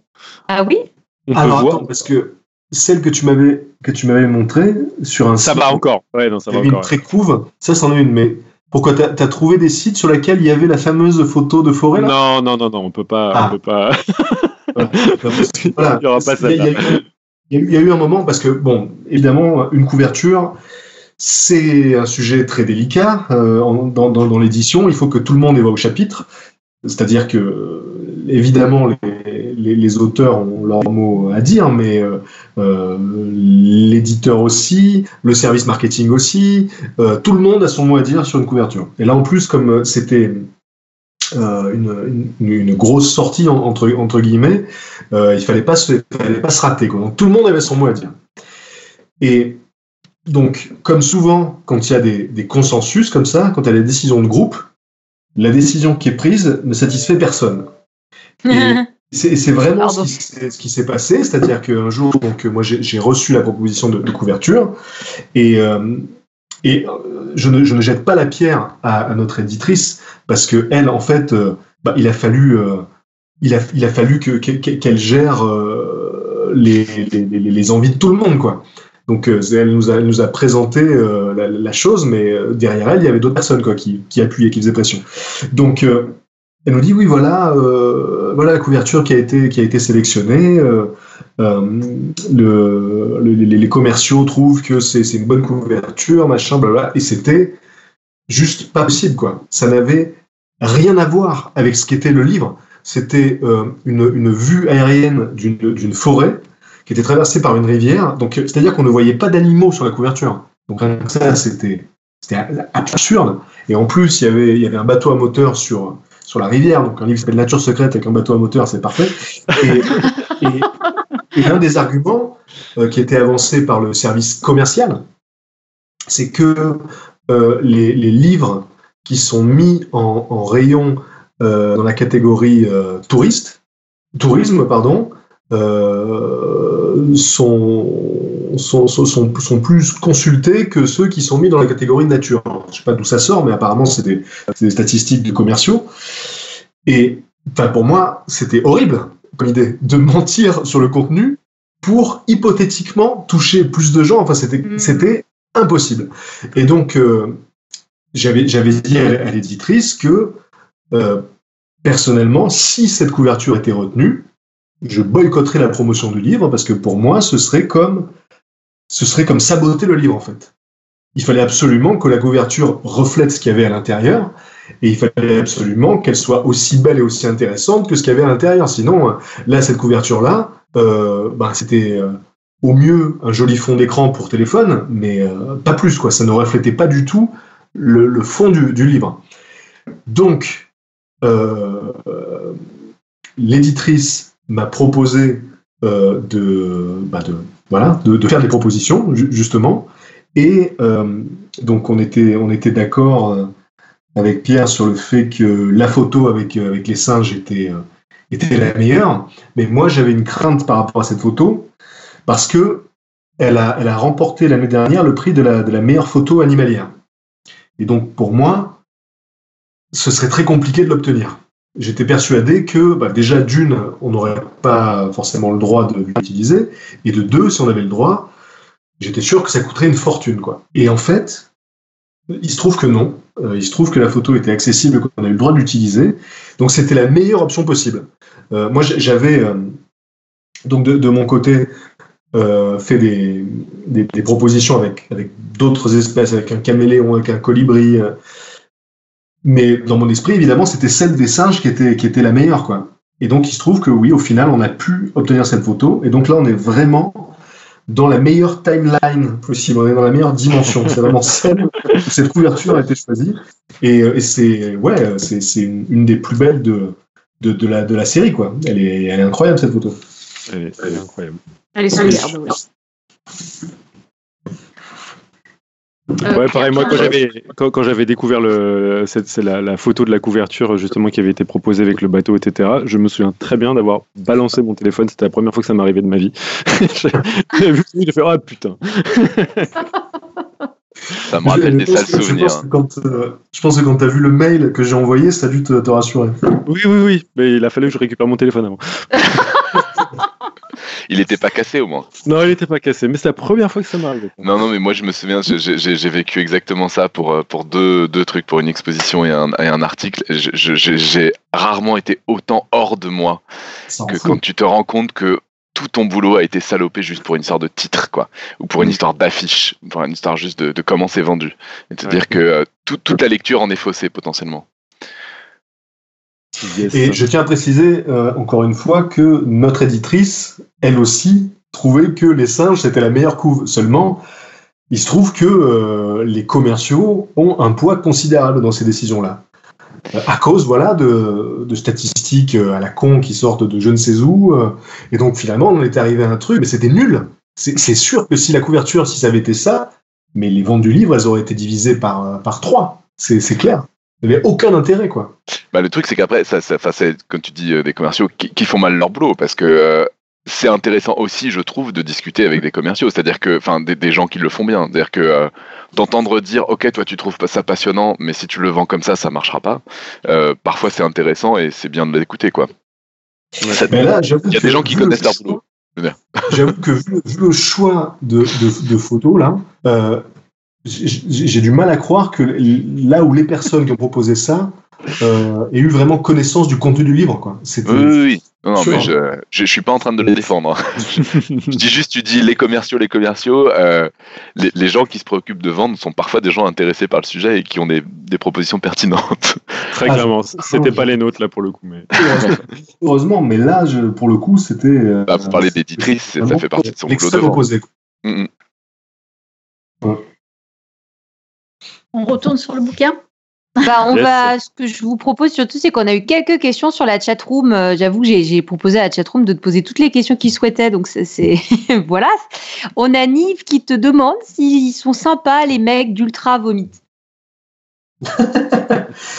euh, ah oui, ça, pour le coup, ils sont très très sympas, les mecs d'Ultra Vomit. Alors, j'explique je, peut-être un peu pour ouais. qui oui.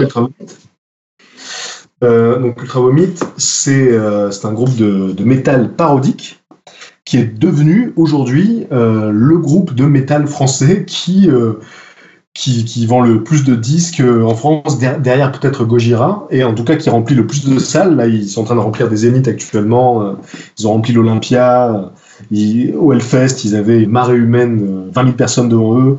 Et, et ce qui est marrant, c'est que donc on se connaît depuis 20 ans maintenant déjà. Et euh, quand ils ont commencé, euh, ils répétaient euh, dans, un, dans un garage à Nantes, et c'était vraiment c'était un tout petit groupe, évidemment, extrêmement confidentiel, qui, qui sortait des, des, démos enregistrées avec les moyens du bord. Et ce qui est super, c'est qu'on on, s'est vu donc évoluer les, uns les autres. Et, donc, bah pour moi, c'était un bonheur de, les voir prendre de l'ampleur, de, les voir devenir de plus en plus populaires. Et, et, puis eux de leur côté, ça leur faisait plaisir de voir que, que Axolot fonctionnait aussi. Et du coup, pour leur, pour leur dernière, pour la sortie de leur dernier album, donc on a essayé de, de faire quelque chose de, de commun, de, de collaborer ensemble donc euh, sur euh, le clip d'un de leurs morceaux qui s'appelle Takoyaki. Donc j'ai fait l'intro du morceau comme si c'était une vidéo euh, d'étrange escale de la chaîne Axolot. Et ils m'ont proposé ensuite de venir faire cette intro sur scène à l'Olympia. Donc c'était dingue, c'est-à-dire que grâce, grâce à eux, j'ai eu l'opportunité de m'adresser à un Olympia complet. Et voilà, donc c'était assez fou. Et donc oui, c'est vraiment des gens adorables, tous. C'est-à-dire que vraiment, il n'y a pas... Euh, n'y a pas une personne euh, qui est moins adorable qu'une autre dans ce groupe. C'est tous des gens extrêmement gentils et qui sont les premiers surpris de leur succès d'ailleurs. Qui hallucinent complètement quand ils, ils voient des zéniths remplis, c'est pas rien quoi. Et qui n'en reviennent pas. Donc, euh, ouais, ouais. C'est vraiment des gens superbes. Cool. On a euh, le geek qui demande ça demande un budget de quel ordre de grandeur de faire un bouquin comme ça? Cinq chiffres, six chiffres? Wow. Ça, c'est l'éditrice qui pourrait répondre. Là, euh, moi, je, personnellement, j'ai pas, pas demandé quel était le budget. Bon, manifestement, pour le budget iconographique, euh, il, est, il est important. Parce que c'est même, même un problème pour les, les, versions étrangères. Euh, c'était le, cas aussi pour euh, Terre secrète et Lieux secrets. C'est des livres euh, pour lesquels le budget iconographique est très élevé et du coup, pour les, pour les, pour les vendre à l'étranger, pour en faire des, versions dans d'autres langues, il faudrait repayer les droits à nouveau pour d'autres pays. Et du coup, ça coûte très cher. Donc voilà, tout ce que je sais, c'est que le budget icono, en tout cas, est, très élevé. Mais j'ai pas de chiffre à donner là. Vraiment, c'est. Si je me souviens bien, il y avait euh, un ordre de données sur les droits, mais je ne sais pas si ce sont véritablement les droits qui étaient payés. Mais nous, quand on faisait des recherches de, de, droits, euh, ce qu'il fallait être vigilant, c'est que la photo coûte pas plus de 300 euros à, à la à la reproduction, si je me souviens bien. En gros, c'était les prix de Getty, c'était ça, et on disait, bah non, ça va pas être possible du coup. Voilà, pas plus de 300 euros, donc il y a, y a 100, 100, euh, photos dans le bouquin. Euh, voilà, vous faites le, vous faites le compte. Le minimum, euh, minimum 30 000 euros, quoi. D'iconographie. Pas mal. Ah ouais. Sachant qu'après, il faut l'imprimer, tout ça. voilà, ça, les photos, c'est une chose, mais il y a beaucoup de gens à, salarier dans cette histoire. Quoi. Il y a le il y a, il y a aussi l'assistante de l'éditrice bah, qui, qui, a, qui, a, fait la, la relecture. Et puis, euh, et puis, et puis, il y a nous aussi. Je sais que ça peut paraître choquant, mais on n'a pas fait de métier Donc voilà, toujours à payer. Oui. Euh, parlons de cette belle icono qui a coûté un petit peu d'argent. Il y a quelqu'un qui nous demande, qui nous dit que sur Amazon il n'y a pas de, de look inside. Alors est-ce qu'il y a un extrait visible du livre sur Internet?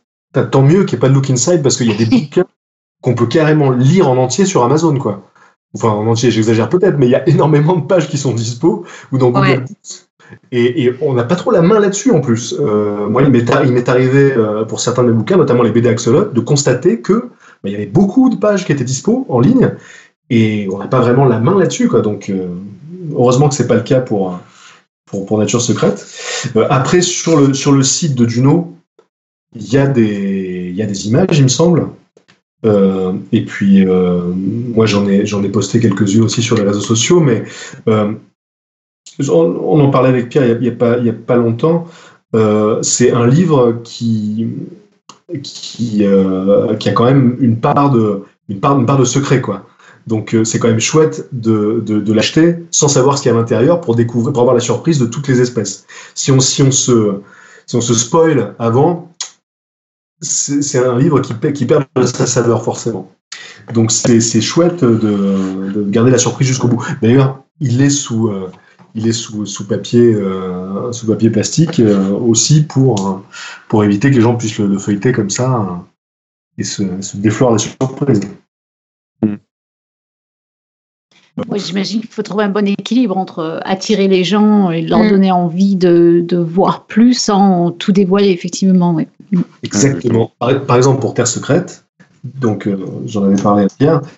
Euh, il y a une, une, personne en plus, euh, ça partait d'une bonne intention, quoi, qui avait fait un article de blog pour parler du livre, qui était très très gentil avec le, avec le livre, mais qui a publié dans son dans son article le, le sommaire complet, quoi. Et bon, ah ouais. forcément, pour, pour, des livres de cette nature-là, ben, c'est potentiellement très, euh, très nocif, puisque du coup, il suffit de, de, de consulter le menu et d'aller chercher sur Internet les espèces ou les lieux qui correspondent euh, au menu. Quoi. Donc, euh, donc voilà, c'est pour ça que c'est mieux d'essayer de conserver le secret. Oui. Tu continues, Claire, avec tes questions? Oui, surtout que la prochaine vient de Prof Mais qui est-ce? La photo de singe, on dirait que la vibrance a été poussée à fond. C'est quoi comme singe? Alors, il a, il, a, il, a, il a fait remonter la question de quelqu'un d'autre. C'est pas lui qui a posé directement la question. J'ai vu une fois que j'ai fini de les lire. C'est un, un, rhinopithèque de Roxelane et c'est un singe qui se, qui se distingue par la couleur de son visage. Donc, il a le visage bleu. Et euh, il me semble pas que les couleurs aient été, euh, aient été trop boostées. Euh, parce que une des politiques d'ailleurs euh, de cette série, c'est que justement les photos doivent sembler très naturelles. Dès que je, je sais qu'il m'est arrivé parfois pour les pour les pour le premier en tout cas, puisqu'après du coup j'avais compris la leçon, mais pour le tout premier, j'avais j'avais proposé certaines photos qui pouvaient donner l'impression d'avoir été légèrement légèrement boostées ou euh, avec un léger côté HDR, etc. Et vraiment, la politique de la maison, c'est que les photos doivent sembler très naturelles. Pierre le disait tout à l'heure, il faut aussi que ce soit dans un milieu naturel pour les animaux. Il ne faut pas que ça ait été pris dans des zoos ou ce genre de trucs. Et il faut aussi que les photos, donc euh, voilà, semblent le plus naturelles possible. Donc je pense pas que la photo de, des, des rhinopithèques ait été euh, boostée, mais c'est des singes qui sont naturellement colorés, comme ça. Et c'est très impressionnant. Il y a un documentaire de la BBC là, qui va sortir euh, dans pas longtemps et dans lequel on voit ces animaux euh, évoluer, euh, notamment dans, le, dans, la neige, etc. Ce augmente le contraste de, de, leur visage et il est, il est en effet bleu euh, de manière assez importante. Et je sais qu'il y a quelqu'un qui nous a fait le reproche d'avoir choisi euh, cette espèce plutôt qu'un autre singe qui lui a les testicules bleus. pour des raisons évidentes, on n'en a pas fait la couverture du livre. Ah non. et, euh, et, aussi, euh, il, faut, il faut savoir que la, la fourrure de, de, ces singes donc roussit avec l'âge. Donc au début, ils ont la, fourrure assez claire, et donc en vieillissant, ils ont la fourrure de plus en plus euh, rousse, ce qui fait qu'il y a un moment où il y a ce contraste magnifique avec le masque bleu et la, et la fourrure, euh, la fourrure rousse, quoi. Et c'est superbe. Et je gardais la dernière question des, des auditeurs euh, pour la fin. C'est une question de Cléora qui demande Patrick, c'est pour quand de venir faire des petites chroniques curieuses sur le podcast euh, pour mettre des paillettes dans nos vies Eh ben, euh, j'ai déjà du, mal à jongler, j'avoue, entre les, différents projets actuels. Donc, euh, ouais, ce serait compliqué de rajouter euh, quelque chose sur la liste. Mais euh, en tout cas, euh, ça fait ça fait pas mal de temps que je pense à, refaire à refaire de la radio et donc du, podcast, du coup. Mais je, je, cherche encore le, le bon angle et le le bon, euh, le bon concept parce que c'est mon premier amour. Quoi. Voilà, la radio, c'est quelque chose que j'ai toujours adoré. Et, euh, et donc, j'aimerais, bien y, y, retourner. Ouais. Le truc, c'est que là, depuis un an ou deux, il y a vraiment une avalanche de, podcasts qui a déferlé sur la, France et qui sont super pour, pour la plupart. Et donc, du coup, si je, si je le fais maintenant, je, je voudrais pas que ce soit euh, un podcast de plus. J'aimerais que ça puisse apporter quand même quelque chose. Donc, je suis en train de, je d'y réfléchir de, de mon côté. Ah, je, je précise aussi que euh, il y a un, un événement dont j'ai pas parlé tout à l'heure sur les projets, c'est la veillée. Euh, qui, est, un événement qui me, tient à cœur pourtant. Et, donc, euh, la, prochaine édition, c'est le 19 novembre d'ailleurs, c'est dans très peu de temps. Donc, la, la veillée, c'est un spectacle que j'ai euh, co-créé en 2015 avec, avec Damien Maric, qui est, qui est, un, qui est un homme de spectacle et qui est, qui est un grand passionné lui aussi d'histoire extraordinaire. Et donc le principe, c'est de faire venir sur scène des gens qui ont vécu des, histoires incroyables et qui viennent les raconter à la première personne sur scène. Et les gens qui, viennent assister au spectacle ne savent absolument pas ce qu'ils vont entendre, ni qui ils vont voir, donc c'est toujours une surprise, on ne communique pas du tout sur, euh, sur les intervenants. Et euh, donc parmi les narrateurs et les narratrices, il y a des gens anonymes, et puis parfois il peut y avoir des gens plus connus.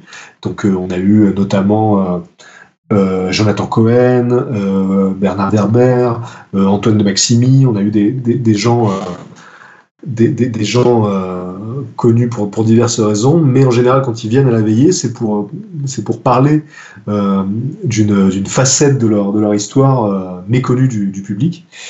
Et, donc, ce, spectacle a lieu deux fois par an à peu près à, Paris.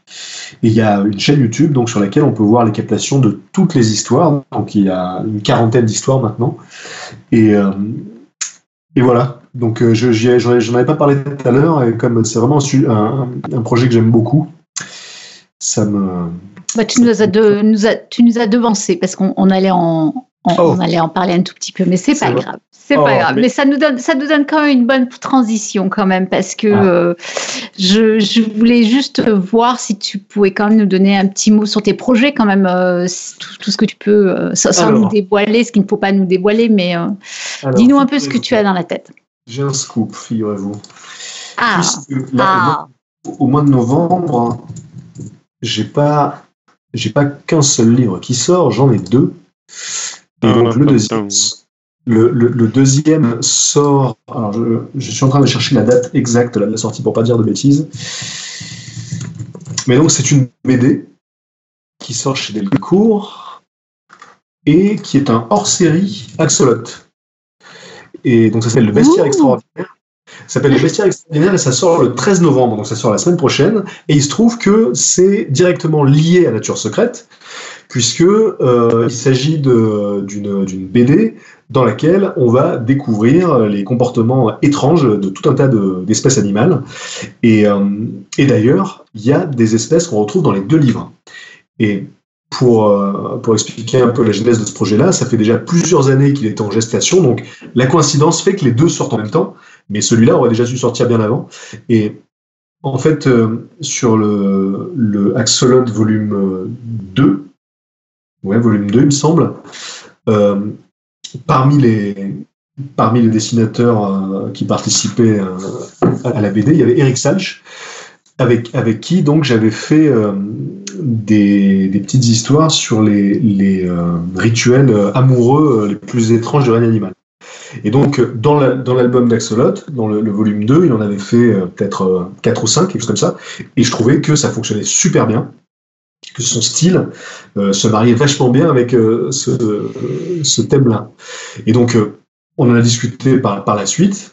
Et on s'est dit que ça pourrait être cool de faire carrément un hors-série exclusivement consacré à ça, donc au comportement. Euh, alors il y a à la fois dans, dans, ce, dans cette BD des, rituels amoureux euh, très étranges, euh, par exemple le mode de reproduction de la, de la, punaise de lit ou du, ou du verre plat ou de la, la droit des abysses. Et il y a aussi, il y a aussi un peu de, de, de parasites, donc ça va, ça va faire plaisir à, Pierre. Oui. Et, et voilà, donc ça, ça sort le, le 13 novembre chez, chez Delcourt et c'est le premier hors série Axolot. Il y en aura sûrement d'autres, je pense. Classe. Voilà. Ça, ça a l'air super intéressant, effectivement. Mais tu as quand même réussi à rendre Eléa un petit peu triste, apparemment, quand même. Bah oui, parce qu'il n'y a pas de plantes sur celui-là, donc. Ah non, le bestiaire extraordinaire Ah non, là, c'est un bestiaire, effectivement. Et eh oui. Les plantes, elles sont dans la nature Quelle tristesse ah, et, aussi, et, aussi, donc, si on en est au, projet, donc euh, là, en ce moment, euh, les épisodes du Vortex donc, sont en cours de, diffusion. Donc le Vortex, c'est une série euh, coproduite par Arte euh, qu'on a, qu'on a tournée en début d'année. Et le, principe, c'est donc de réunir plusieurs vidéastes, quatre en l'occurrence, dans, dans, une, dans une colocation pendant dix jours et de les faire traiter plusieurs sujets de manière croisée.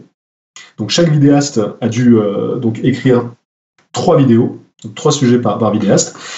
Et, euh, chacun intervient dans les vidéos euh, des autres. C'est vraiment comme si, oui, comme si c'était une, colloque et que euh, et qu'on discutait entre nous, sauf que c'est des, des vidéos, donc c'est un peu scénarisé. Et euh, donc là, nous c'était la deuxième saison de la série à laquelle on participait, et elle a commencé à être diffusée il y a à peu près un mois et demi, je dirais. Donc il y a quatre épisodes qui ont été diffusés. Le dernier en date a été diffusé aujourd'hui. C'est un épisode qui est, qui est présenté par Léa Bello, qui euh, auparavant donc, faisait la, la chaîne ZES de Science et qui maintenant est, est en, en individuel. Et voilà, et donc ça c'est une série de vidéos donc, qui va se prolonger jusqu'au mois de mars, je crois, et donc euh, qui, qui totalisera 12 vidéos en tout. Euh, voilà, Ouais, tu vas être bien occupé donc. En- entre autres. Parce qu'on a, on a dit que je, je parlais seulement des choses dont je peux parler. Absolument. Absolument. On a envie de t'entendre euh, dans la radio, il y a aussi euh, tes interventions euh, ponctuelles de temps en temps dans les méthodes scientifiques. Oh, Ouais. c'est vrai. Ouais. C'est vrai qu'on fait ça, on fait ça tous les deux d'ailleurs. Et Ouais. Il y a aussi l'ami Karasu aussi qui, euh, qui le fait parfois. Ouais, exactement. Et Robin, Robin, euh, t'es déjà passé à la méthode scientifique, je crois. Oui, il va dire oui, Il est aussi passé, il est passé une fois ou deux, il me semble. en effet. Ouais, c'est vachement bien la méthode scientifique. L'équipe est super cool. Et euh, ouais, c'est c'est toujours un plaisir. ouais. Ouais, on est grand fan. Et d'ailleurs, ils ont gentiment euh, parlé du, du livre aujourd'hui. Donc, euh, Ouais. c'était cool. Deux questions pour finir que je pique à Topo qui les pique lui-même à Jean-Michel Abrassard de scepticisme scientifique. Patrick, c'est quoi la question qu'on te pose tout le temps et dont tu es complètement lassé, t'en peux plus? La question qu'on me pose tout le temps, euh, je réfléchis, hein, parce qu'il y a des chances qu'elle ait été posée ce soir, donc je voudrais vexer personne. Mais alors, ouais. Ouais, ouais, ouais, on te voit venir. Il y a le, bien sûr, il y a le de, de- depuis quand euh, vous vous intéressez à ces, à ces sujets? Est-ce que euh, voilà, il y a eu un élément euh, déclencheur? D'où ça, d'où ça vient? Alors qu'il n'y a pas réellement de, de réponse en fait. J'ai j'ai tou- j'ai toujours été euh, curieux, donc euh, je sais jamais trop quoi répondre à cette, question en réalité. C'est vrai que pour l'histoire, ce serait cool qu'il y ait un événement déclencheur, mais il n'y en a pas vraiment eu. Ça a toujours été plutôt comme ça. Et, une autre question, c'est aussi quand on me demande, euh, oui, c'est quoi, l'histoire la plus incroyable que t'es que t'aies racontée ou bah là pour pour un livre comme comme celui-là. La question peut se poser également, c'est quoi ton, espèce préférée, c'est quoi ton histoire préférée? Il y a tellement de choses et des choses qui, sont tellement différentes les unes des autres que c'est très très difficile de d'en choisir une quoi. Euh, surtout quand, euh, comme moi, on s'intéresse vraiment à beaucoup, beaucoup de domaines très, très différents qui ont tous leur- leurs intérêts particuliers. Euh, c'est c'est très difficile de faire ce genre de, de choix. Voilà, mais bon, là, c'est- je réponds parce que parce qu'il faut répondre, mais je, je suis rarement éner- énervé par, par des questions qu'on me, qu'on me répète, quoi. C'est- Ça va. Et bah, pour, te- pour, pour nous faire pardonner, c'est quoi la question qu'on oublie souvent de te poser et que pourtant tu trouverais intéressante de développer? T'aimerais bien qu'on te la pose Alors, je réfléchis. Et c'est la question que j'aimerais qu'on me pose. Qu'est-ce que ça pourrait être? C'est c'est- c'est- c'est difficile. hein. Là, comme ça, ça me, ça me, ça me vient pas vraiment. Donc, il n'y a pas vraiment de, de, de questions précises euh, que j'aimerais qu'on me pose et, et que j'essaie de suggérer euh, toujours avant les émissions. Non, non, non, je, je crois pas qu'il y ait... Non, non. Bon, bah, c'est plutôt bon signe finalement. Ouais. Bon, bon, on arrive, euh, on arrive donc, euh, bien sûr, comme on l'a annoncé à la fin de cette interview. Je voulais juste faire un clin d'œil à nos, à nos auditeurs parce que j'ai, j'ai- on en a parlé, mais euh, j'ai lu sur le blog de Patrick, donc sur Axolot, que si vous avez un grand besoin d'exprimer votre affection, vous pouvez le contacter. Donc, n'hésitez pas. Allez-y, vous avez juste à lui donner une adresse email et vous pouvez lui raconter votre histoire. Et je trouve ça super beau, effectivement, et c'est super intéressant. Et d'ailleurs, euh, donc ce que, tu dis là, c'est le, formulaire de contact du blog Axolot. Mais si euh, on va euh, actuellement là sur le site axolot.info, on tombe sur, sur une page qui indique que le site est en mutation. Donc voilà, je suis en train de, de, de- de le transformer complètement puisque c'était depuis plusieurs années maintenant déjà une espèce d'archive du blog que j'avais créé en 2009. Et donc il était vraiment en, friche, quoi. Et là, donc je suis en train de, refaire complètement le site pour qu'il reflète euh, un peu plus fidèlement mes, activités euh, actuelles, puisque euh, ben, à l'époque où, je, tenais le blog, il y avait qu'Axolot, mais depuis il y a d'autres choses qui sont venues se greffer. Donc voilà, c'est un site qui sera un peu plus englobant quoi, sur les différents projets. Oui, c'est vrai qu'aujourd'hui, je me suis aperçu effectivement, il était pas fonctionnel. Donc, tu penses qu'il sera fonctionnel dans combien de temps qu'on pourra aller le voir quand? Alors, ah ben, alors il se trouve que pour parler des projets, là, il se trouve que je viens de terminer là l'écriture de, du prochain bouquin qui va sortir au mois de au mois de mai normalement au printemps, qui sera le livre. Enfin là, c'est du scoop. Hein. du scoop. Plus personne n'écoute à ce euh, qui sera le. C'est rediffusé. Hein. Qui sera le livre des étranges escales. Donc, euh, donc la série étranges escales euh, compilée dans, dans, un livre avec euh, toutes les destinations, tous les lieux qu'on peut voir dans la vidéo, plus des lieux bonus et des photos, etc. Donc ça, ça sortira au printemps. Je viens de terminer l'écriture, ce qui fait que je vais pouvoir maintenant terminer le site parce qu'il est quand même en chantier depuis un petit moment. Et, voilà. Donc je pense que question de question de, de, de là. Ouais. Moi je, moi, je crois qu'il va falloir qu'on finisse cette interview parce que sinon, on va tout savoir, tous tes secrets, euh, les projets secrets. C'est possible. Notre stratégie secrète marche. Nous épuisons nos invités. ok, bon ben on va on va quand même on va quand même en finir et euh, passons au pitch de la semaine prochaine. Alors, euh, il n'y a pas si longtemps, je ne sais pas si vous vous souvenez, c'était dans l'épisode 385, nous invitions Christian Belair, dentiste, pour nous parler de la beauté mystérieuse de celle qui peuple nos bouches en toute discrétion, j'ai nommé les dents. Tout cela est passionnant, tellement passionnant que je suis sûre que, comme moi, vous êtes un peu resté sur votre faim. Alors la semaine prochaine, nous aurons encore plus de détails à nous mettre sous la dent, puisque c'est Perrine Munaro, dentiste formée à l'archéologie funéraire et à la criminalistique, qui viendra nous expliquer qu'une dent, c'est avant tout une partie d'un individu. Les dents pourraient-elles nous en apprendre un rayon sur la vie des hommes du passé? Réponse mercredi 13 novembre à 20h30 sur Podcast Science. Hmm. Bah, comment peut-on résister? Franchement, ça, oh, ça va être génial. Un sujet à croquer. Euh, Patrick, on va te solliciter encore. Nous t'avons demandé de venir avec une citation. Oh zut non, mais j'en ai, j'en ai une, c'est une de mes citations fétiches, donc je suis pas dépourvu. Ah, bon, d'accord. tout va bien. Euh, cette citation, elle est de, de Philippe Cadic, si je dis pas de bêtises. C'est une citation sur la réalité qui dit que la réalité, euh, euh, c'est ce qui reste quand on a cessé d'y croire. Et euh, voilà, j'ai toujours trouvé que c'était une phrase très, très juste. Donc, bon, là, elle, elle, vient à mon secours, hein, puisque vraiment, j'avais oublié de préparer un truc. Euh, mais, mais, je l'aime bien. Donc, voilà, la réalité, c'est ce qui reste quand on a, quand on a cessé d'y croire. Il va falloir qu'on médite là-dessus, hein, effectivement. ouais, c'est très bien pour méditer. C'est sorti de ton chapeau, mais euh, bravo. Ouais, non, là, j'avoue que je suis époustouflée. Ouais. bon, alors pour aller avec cette réalité sur laquelle il va falloir méditer, il y a aussi euh, le quiz, le quiz du moment. Euh, alors, donc c'est c'est que vous savez, on vous propose donc cette euh, une question fondamentale de la vie quotidienne et celle du moment, c'est est-ce que les téléphones portables démagnétisent les cartes bleues? Info ou intox? Patrick, tu as. Il faut qu'on dise si c'est vrai ou faux? Ouais. Ouais. ouais. Les téléphones portables démagnétisent les cartes bleues. Euh... Et eh ben, là comme, là, comme ça, je, je dirais que c'est faux parce que ça, ça sonne comme une légende urbaine euh, qu'on se, se passe par bouche à oreille. Donc là, comme ça, je dirais non.